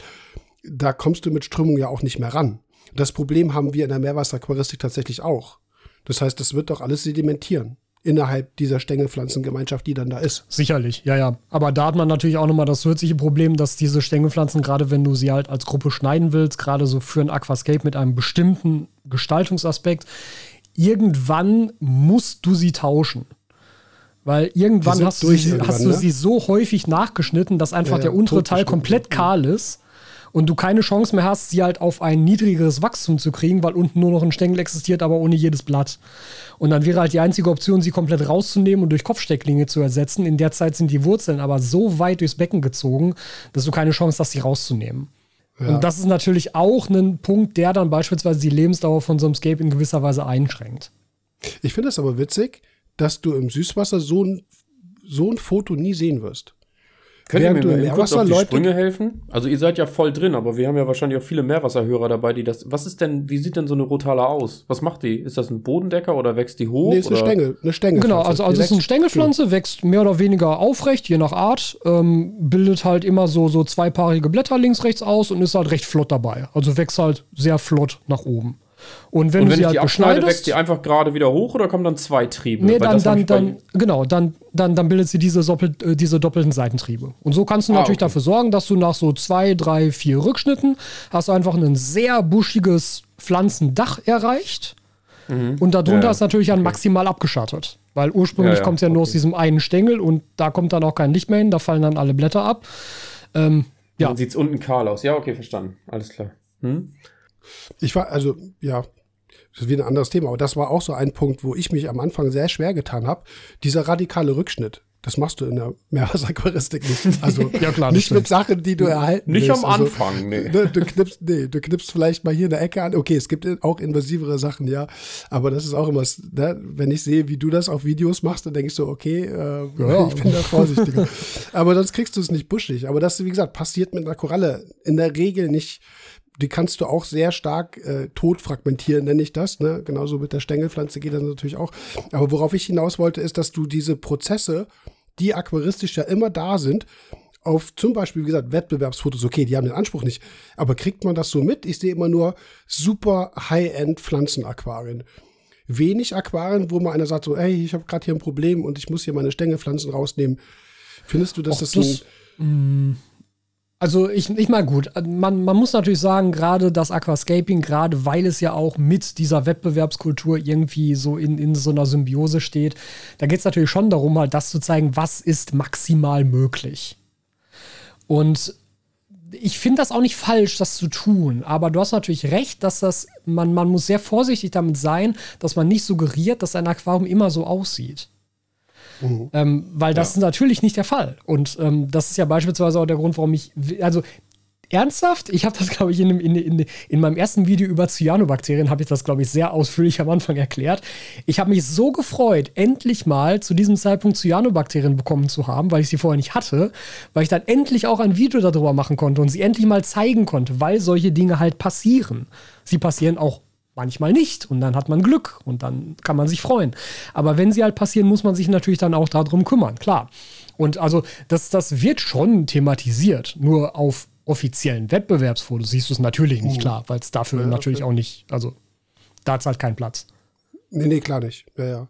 Aber gut, das Problem haben wir in der Meerwasseraquaristik auch, dass viele natürlich super tolle Becken sehen, dann aber auch den Aufwand und das Wissen dahinter nicht unbedingt natürlich vermittelt bekommen. Wie komme ich Ja. da hin? Und Ja. das ist klar. Das, ja, gebe ich dir recht, da sind wir irgendwo so ähnlich, aber das sind halt schon auch dann Dinge, die du praktisch erlernen musst, wo du weißt, okay, ich brauche so und so viele Rückschnitte, um das Buschig zu bekommen und das Ganze funktioniert so und so lange. Und irgendwann ist der Punkt, wo ich, ja gut, du sagtest eben auch, mit dem ganzen Wurzelsystem Neustart halt, ne? So, und da sind Ja. Meerwasseraquarianer da und sagen so, äh, nee, das Becken läuft erst seit einem Jahr. Das ist definitiv Ich meine, du- unterschiedlich. Du kannst natürlich ein Süßwasserbecken auch nur mit Aufsitzer, nur mit sehr langsam wachsenden Pflanzen ausstatten und dann kannst du das auch locker drei, vier, fünf Jahre durchziehen, ohne dass das zu voll wird. Mhm. Ne? Aber das, das, also da ist halt jeweils der Anspruch ein anderer. Und da möchte ich auch nochmal ganz klar betonen, auch, auch wirklich für alle, die das jetzt äh, vielleicht damit zum ersten Mal in Berührung kommen und dann ja auch vielleicht berechtigterweise die Frage stellen, ja, aber ein Aquarium, so, ein- so ein ganzes Ökosystem, dann baust du das auf und irgendwie ein Dreivierteljahr später sagst du, du baust das wieder ab, das ist doch, das ist doch bescheuert. So, ist, ist, ist, ist doch Verschwendung. Und das ist ja auch nicht ganz falsch. Also de- dem, dem kann ich ja auch nicht wirklich sinnvoll was entgegensetzen. Es ist einfach nur ein anderer aquaristischer Fokus. Natürlich, wenn mein Ziel ist, einen tollen Fisch zu halten, einen, einen, einen, einen tollen Fisch nachzuzüchten oder so, dann ist das natürlich nicht der Weg, den du gehen solltest, sondern dann sollte das darauf fokussiert sein, auf den Fisch, auf dessen Bedürfnisse und dann eben nicht darauf fokussiert, äh, dass sie jede Woche absurd viele Pflanzen aus diesem Becken rausschneiden muss, weil sonst kein Platz mehr ist. Also das ist, es sind einfach andere Spielarten. Das ist, glaube ich, wi- wirklich wichtig, das häufig zu sagen, weil ansonsten das sehr schnell auch sehr gerne vermischt wird. Ich habe das Thema Fische jetzt aus einem äh, anderen Bereich aus den Notizen genau jetzt hier reingeschoben, weil es passt eigentlich perfekt. Ne? Vor allem das Thema Fischalter und natürlich auch Fischgröße irgendwo. Mhm. Das, was machst du, also wenn du ein neues Scape planst und du hast da noch einen Fischbesatz drin? Irgendwelche, ich sag Mhm. jetzt mal, irgendwelche Boraras. Die kannst du auch super vermehren und so, sind ja echt super dankbare und auch tolle Fische. Ja. Was machst du mit denen? Die benimmst du ins neue Becken oder gibst die ab, wie auch immer. Meerwassertiere sind oft Individualtiere, also keine Schwarmtiere, Einzelgänger Mhm. nimmst du nicht unbedingt gerade auch einer, ab einer bestimmten Größe so ab. Das Mhm. beeinträchtigt die Standzeit ja auch wahrscheinlich. Fand, fand ich auch eine ganz interessante Diskrepanz, als, als ich das halt hatte. Einerseits natürlich erstmal die Geschichte mit der Größe tatsächlich, weil wenn ich hier einen, einen 60 Zentimeter Aquarium habe, ja, da ist jetzt auch die Fischauswahl eingeschränkt. Aber ey, da, da geht schon einiges. Aber du hast ja viel Auswahl, Auswahl. ohne Ende trotzdem. Ne? Ja, ja. Und wenn ich jetzt ein 60 Zentimeter Meerwasserbecken habe, dann ist aber, dann habe ich halt eine Auswahl von 4, 5. Und das war's. So. Mhm. Also ein bisschen übertrieben, aber trotzdem, ne? Ähm, das, das ist sicherlich ein Punkt. Und gerade die Geschichte, also das ist so ein bisschen das, was ich am Anfang dann auch mitbekommen habe, auch von anderen, so, so leitsatzmäßig, dass man sich immer daran orientieren sollte, im Meerwasser, es will sich einfach alles untereinander bekämpfen. Und es, äh, also klar, es Ja. ist auch übertrieben, ne? Aber also, ich habe ja jetzt bei mir auch, ich habe halt eigentlich nur Pärchen jetzt in dem Aquarium an Fischen und halt Einzeltiere. Aber, ne, also, also, also, dass man ein Meerwasserbecken sieht mit, wenn, er- wie gesagt, ich kann ja in mein 60 Zentimeter Aquarium, kann ich ja locker eine Gruppe kleiner Boraras von 20, 30 Tieren reinsetzen. Mhm. Und, Und die machen auch keinen Mist. genau. Und, und irgendwo in einem Meerwasserbecken 20, 30 Tiere als Gruppe irgendwo zu sehen, ist ja höchst selten. Also es muss ja dann, es ist ja dann schon ein sehr großes Aquarium. Ja, und die fangen, also, ob das jetzt zum Beispiel ein Chromis ist, da haben wir auch mit Joe drüber gesprochen. Der typische, wie heißt er, blauer Schwalbenschwanz, weiß ich nicht, wie auch immer. Chromis Ja, ich habe bei mir zum Beispiel, genau, habe ich ein ist Pärchen anfangs, drin. ist juvenil, genau, ist juvenil, ein Schwarmfisch, lebt in Korallen, wächst ran, irgendwann bilden sich Pärchen aus. Oder die Koralle ist so groß, was in der Natur kein Problem ist, über mehrere Quadratmeter hinweg, dass die sich einfach verteilen. Dann kommen die mal zusammen Mhm. und gehen auch wieder auseinander, haben den Platz dafür. In kleineren Becken fängst du mit zehn Chromis an und es bleibt genau dieses Pärchen über und alle anderen acht Ja. werden irgendwann tatsächlich abgemurkst, ne? also wirklich bekämpft. Das machen viele Süßwasser. Es gibt natürlich auch viele, insbesondere auch Räuber oder was auch immer. Aber so ein Schwarm Boraras oder was auch immer du nimmst, die lassen sich ja völlig in Ruhe. Guppies Ja. kannst du tausend Stück ins Becken reinpacken. Wird halt einfach nur eng, aber die machen nichts untereinander. Und die meisten Meerwasserfische sind echt revierbildend und sind aggressiv im Vergleich zur Ja. Süßwasseraquaristik. Ja. Es stimmt. Das ist, glaube ich, ein Unterschied auch, wo du dich nicht, also wo du dich wirklich neu orientieren musst. Okay, bist du sicherlich auch fasziniert von der Auswahl, die es da so gibt, auch farbenmäßig, aber wo du absolut überrascht sein kannst, dass jetzt plötzlich die Fische irgendeinen Quatsch machen, wo du nicht wusstest, dass das passiert, weil du es nicht kennst. Ja, tatsächlich, Und, ne? auch, und auch allein schon bei den, bei den Wirbellosen. Also die Tatsache, dass halt irgendwann ein, ein unzufriedener Einsiedler sich die nächste Schnecke greift, weil er das Haus geiler findet. Ähm, pff, also ich habe hier halt meine Schnecken und meine Garnelen zusammen im Aquarium. Die, die, die Garnelen sitzen auf der Schnecke und weiden dir ja das Gehäuse ab, aber mehr passiert da nicht, ne? Die Evolution ist doch nicht gekommen, dass die Garnele sagt so, ey, ich will das Haus haben. Das. Also das ist schon, das ist schon zum Teil echt krass. Also auch, auch am Anfang dann, wenn du dir das so so denkst, okay, hast jetzt mal irgendwie so vier, fünf Einsiedler rein, vier, fünf Turboschnecken rein und irgendwie so eine Woche später sind da so zwei leere Gehäuse und denkst du, so, hä, mit dem Wasser war doch alles in Ordnung, das kann jetzt eigentlich nicht das Problem gewesen sein. Und irgendwie noch eine Woche später rennt halt einer der Einsiedler mit dem Gehäuse von der Schnecke rum. ja, stimmt. Ja, Ganz interessant. normale Probleme, ne? So, kleiner Zeitsprung. Ich bin nämlich am Schneiden des Podcasts. Wir haben die komplette Folge schon längst aufgenommen. Die ist aber so lange geworden, weil wir mit Tobias noch eine ganze Menge weiter gequatscht haben, dass wir uns entschieden haben, Teil 1 und Teil 2 daraus zu machen. Äh, vielen Dank fürs Zuhören. Ich bedanke mich im Namen auch von Dominik und von Tobias. Und ich hoffe, dass wir euch nächste Woche in Teil 2 wieder begrüßen können. Vielen Dank fürs Reinhören. Habt einen guten Podcast-Freitag, ein schönes Wochenende. Macht's gut. Bis dann. Ciao, ciao.